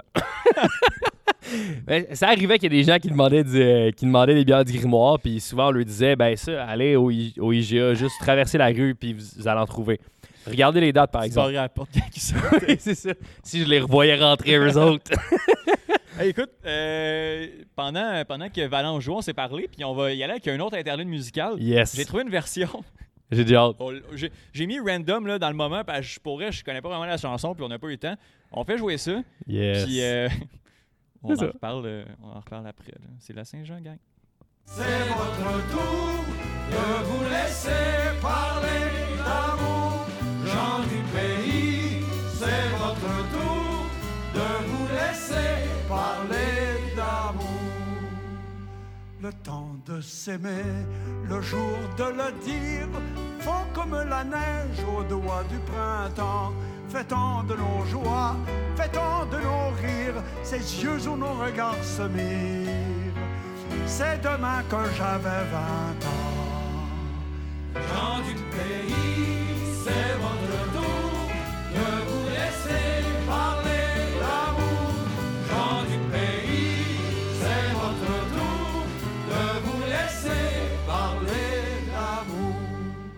Alors, c'était euh, Jean du Pays, pour ceux Yes. qui l'ont pas reconnu. Euh, version. Hey, on va. on- faire. On laisse jouer comme ça. Ah ouais. le son est bon comme ça. Oui, oui, oui. Je peux le monter un peu. Ben oui. Euh, alors, c'était euh, Jean du Pays, une version de Gilles Vigneault et euh, Les Charbonniers de l'Enfer. Yes. Selon Spotify, ce sera un album qui s'est sorti en 2007. Je doute un peu, mais euh, c'est très possible. C'est un album complet euh, de Gilles Vigneault et des, euh, Wow. des Charbonniers de l'Enfer. Bonne fête, Incroyable. Gilles Vigneault. Bonne fête, et c'est, oui, c'est sa C'est fête. c'est- c'est comme si c'était sa fête, lui, dans le Je vais gérer un peu, un peu de musique euh, de la Saint-Jean pendant que, qu'on continue le reste de la chronique. Euh, je vois dans les yeux. J'adore ça. Euh, vas-y, tu tiens avec ton premier choix. On a-tu autre chose à jaser? Moi, j'ai, j'ai du temps, là, puis c'est mon podcast. On fait ce qu'on veut, puis j'aime ça, ces chroniques-là. Fait que, Euh, ben, je pourrais aller, oui, avec ma première. vas-y avec ta première. Sais-tu Ouais, quoi, Étienne, ma première microbrasserie, euh, c'est la bière qu'on boit. Donc, c'est la microbrasserie La Souche. Pour vrai? Ouais, qui est à Stoneham et à Limoilou. Euh, ils ont deux, euh, en fait, ils ont deux, le- deux locales, deux locaux. Deux locaux. Deux locaux, ouais, c'est ça, deux locaux. Pardonnez-moi mon français. hein. Donc, il y a deux locaux pour la microbrasserie La Souche. Ce que j'aime le plus de la microbrasserie La Souche, c'est qu'ils font des produits diversifiés. Ils ont de la rousse, de la blanche, ils ont de la blonde, ils ont des IPA, ils ont tout. Ok. Ils ont des stouts, ils ont, ils ont- ils ont vraiment beaucoup, beaucoup de sortes. Euh, Puis aussi, leurs canettes sont franchement Oui, c'est franchement belle. Un petit visuel pour vrai. Là, sur la, petite île déserte, là, en train de, lire. très sharp. Mais c'est des belles illustrations pour eux. Oui, ben en fait, ce, qu'ils font, c'est qu'ils ont un, artiste dans, qui fait des toiles. Et après ça, ils les numérisent et ils les mettent sur la canette. Oh yeah! Donc, chaque canette, c'est des œuvres, c'est l'œuvre d'un artiste qui est. J'en avais discuté avec le représentant qui était venu quand je travaillais chez Flow. Et puis, euh, il me parlait de ça, puis super sympathique. Il dit Si tu viens à Stoneham, appelle-moi. Je peux plus l'appeler, ça fait trop longtemps que je travaille plus là. Ouais, oui. Mais. ben, ah, peut-être. je suis avec mon chalet Sacula-Flow. Euh, peut-être. On, on, va essayer ça prochaine fois. Stoneham, c'est où ça? Euh, Stoneham, c'est pas loin de Québec. Oui, c'est vrai. J'avais oublié. On erreur. Donc, euh... en disant, il me semble qu'on vient d'en parler, ça. C'est un heure. Ouais, on a parlé hors d'onde, évidemment. Oui, oui, oui, évidemment. Donc, euh, puis c'est ça. Ce, qui ce que j'aime dans la souche, comme je disais, c'est qu'ils font des bières. Moi, moi ce qui fait qu'une microbrasserie est bonne, c'est qu'ils essaient des trucs diversifiés. Oui. Quitte à se planter. Exactement. Moi, une microbrasserie qui fait que des IPA, des double dry up, des trucs comme ça, c'est cool. T'es bon dans ton domaine, mais essaye d'autres choses. Oui, oui. Bien d'accord. Parce que pour moi, tu es, une microbrasserie, oui, mais tu as un champ d'expertise. Oui, oui, exact, exact. C'est pas, le fun. Mais le, but aussi, c'est d'essayer de faire développer et de pousser l'art ben de, la microbrasserie vers autre chose. Là, quand on fait juste comme se concentrer sur. C'est très bien si tu es un expert là-dedans, mais comme essaye de faire développer ça, puis quitte à ce que tu te plantes, mais t'arrives avec un. Ça va juste peut-être faire pousser, arriver avec une autre idée. Puis en fait, c'est la création aussi. Oui, ben c'est ça, exactement. ce que, j'aime, c'est que justement. Puis là, je regarde, puis il y a plein de bières que, pour vrai, j'ai jamais vu. Je, regarde sur leur site internet les bières. Il y, a, plusieurs bières que j'ai même jamais vues, que j'ai jamais goûtées, mais que je suis convaincu que ce sont des bières délicieuses, mhm. honnêtement. Ils ont même. Ils sont même rentrés dans le hype des smoothie beer, des smoothie beer. Donc, j'ai jamais goûté ça. Moi non plus, j'ai jamais goûté. Euh, puis là, j'ai vu qu'il y en a une qui vient de sortir en canette. Fait que je sais pas si ça va être disponible, mais je pense que je serais down d'essayer une smoothie beer, mais deux. je serais quand même assez euh, euh, je serais quand même down de l'essayer. Mhm. Tu sais, il y a une session brown IPA à l'épinette. Personne fait ça. non. Je veux dire, personne. Une bière sûre aux RL. Je sais même pas c'est quoi des RL. J'ai aucune idée. Ça me semble être semblable à de la camerise. En tout cas, c'est un petit fruit rouge, mais j'ai jamais goûté à des trucs comme ça. Faut la trouver pour faire une recette avec. Oui, mais eux, ce qu'ils ont aussi, c'est qu'ils ont, un, petit jardin. OK. fait que, tu sais, des fois, je pense qu'ils font pousser un peu les petits fruits et des trucs. Fait qu'ils se permettent d'essayer des trucs comme ça. Fait que ça, moi, je trouve ça franchement impressionnant. Puis, tu sais, ils ont, ils ont quoi? Ils ont une vingtaine, de, même plus que ça, une sorte de bière. Puis, quand je travaillais euh, à Sakula Flow, à chaque livraison qu'on avait, il y avait tout le temps de nouvelles sortes. OK. Fait qu'ils essayent beaucoup de ah, choses. Des fois, ils reviennent pas, mais c'est correct parce que dans le mm. fond, dans le monde à micro, il faut essayer. puis c'est même pour la, même pour la clientèle, c'est le fun d'essayer des trucs. Moi, mm-hmm. ça me dérange pas de payer 6$ d'essayer quelque chose. Parce que moi, mon but, c'est d'essayer. Quand, j'arrive dans la du, maga, du frigidaire à bière, ce que je veux, c'est essayer quelque chose que j'ai jamais goûté. Oui. Tu sais, d'essayer une nouvelle sorte. Fait que pour moi, la souche, ils sont tombés là-dedans. Mm-hmm. Puis en plus, bon, comme je disais, j'ai vu un des reps, puis sympathique, là si le monde est sympathique, ça aide tout le temps. Ah, moi, juste quand il m'a dit, euh, si, il m'a donné sa carte, si tu viens à ton âme, appelle-moi. Ben écoute, deux, trois ans plus tard, Bruno lâche un call, puis on s'en va faire un tour à Je retrouve la carte. Oui, c'est ça, je, aussi. je retrouve la carte, puis je me pointe à Stoneham. Sinon, j'ai encore des contacts, ça coule à flot, je pourrais peut-être m'arranger. Il y a moyen d'arranger quelque chose. Peut-être moyen d'avoir de quoi. Mais écoute, euh, ben, je pense que ça fait le tour de. Est-ce qu'on y va avec ta ou on. Veux-tu avec ta ben, c'est ton show. Ouais, mais on verra avec, euh, on avec ta tune. Oui, ça va, ça, va détonner un peu. Je vais baisser ça pendant qu'on l'installe parce que là, ouais, ouais, ouais, c'est ouais. C'est mes choix. Avant ça, on aurait joué la playlist de Saint-Jean tout le long. Là. Ouais, bonne Saint-Jean! on va juste créer ça tout le long. Mais ouais, pour, euh, pour ce qui est de ma tune, euh, pour terminer l'épisode écoute, et la chronique, je vais y aller avec une chanson d'un de mes groupes favoris. Bon, c'est des Québécois en plus. Ben, on a le droit. Ça donne Moi, moi personnellement, si, si c'est fait au Québec, ouais. anglophone, francophone, swahili, j'ai aucun trouble avec ça. Ça, c'est très d'accord avec toi. On y va avec ce qui, ce qui, ce qui se fait ici. Ouais, effectivement, je suis très d'accord avec toi. Puis, ben, en fait, j'en ai déjà parlé un peu de ce groupe-là. Ben, c'est le groupe Half Moon Run, euh, qui est un groupe euh, montréalais, qui sont maintenant dans un trio, euh, parce qu'il y a un des membres du groupe qui a quitté. Également pour le EP qui ont sorti la, semaine, la semaine dernière, en fait. c'est la première. Ils l'ont, ils l'ont tout produit eux-mêmes. Moi, j'ai rien vu passer. J'avais aucune idée qu'il y avait sorti quoi. Ouais, ben c'est ça. Ils l'ont tout produit eux-mêmes. Pas vraiment de maison de disques avec eux. donc, moi, je trouve ça intéressant aussi de cette manière de faire-là. C'est un peu différent.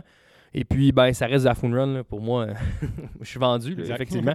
Mais euh, donc, euh, la chanson How Come My Body. Ben, c'est dommage parce qu'il va falloir que je coupe ton élan parce que je veux juste dire que c'est la fin de l'épisode.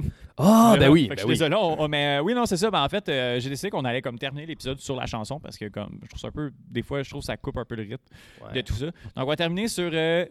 Bruno? How come my body? Puis on se reparle la semaine prochaine pour un autre épisode. D'un petit bout à l'autre. Merci, Bruno.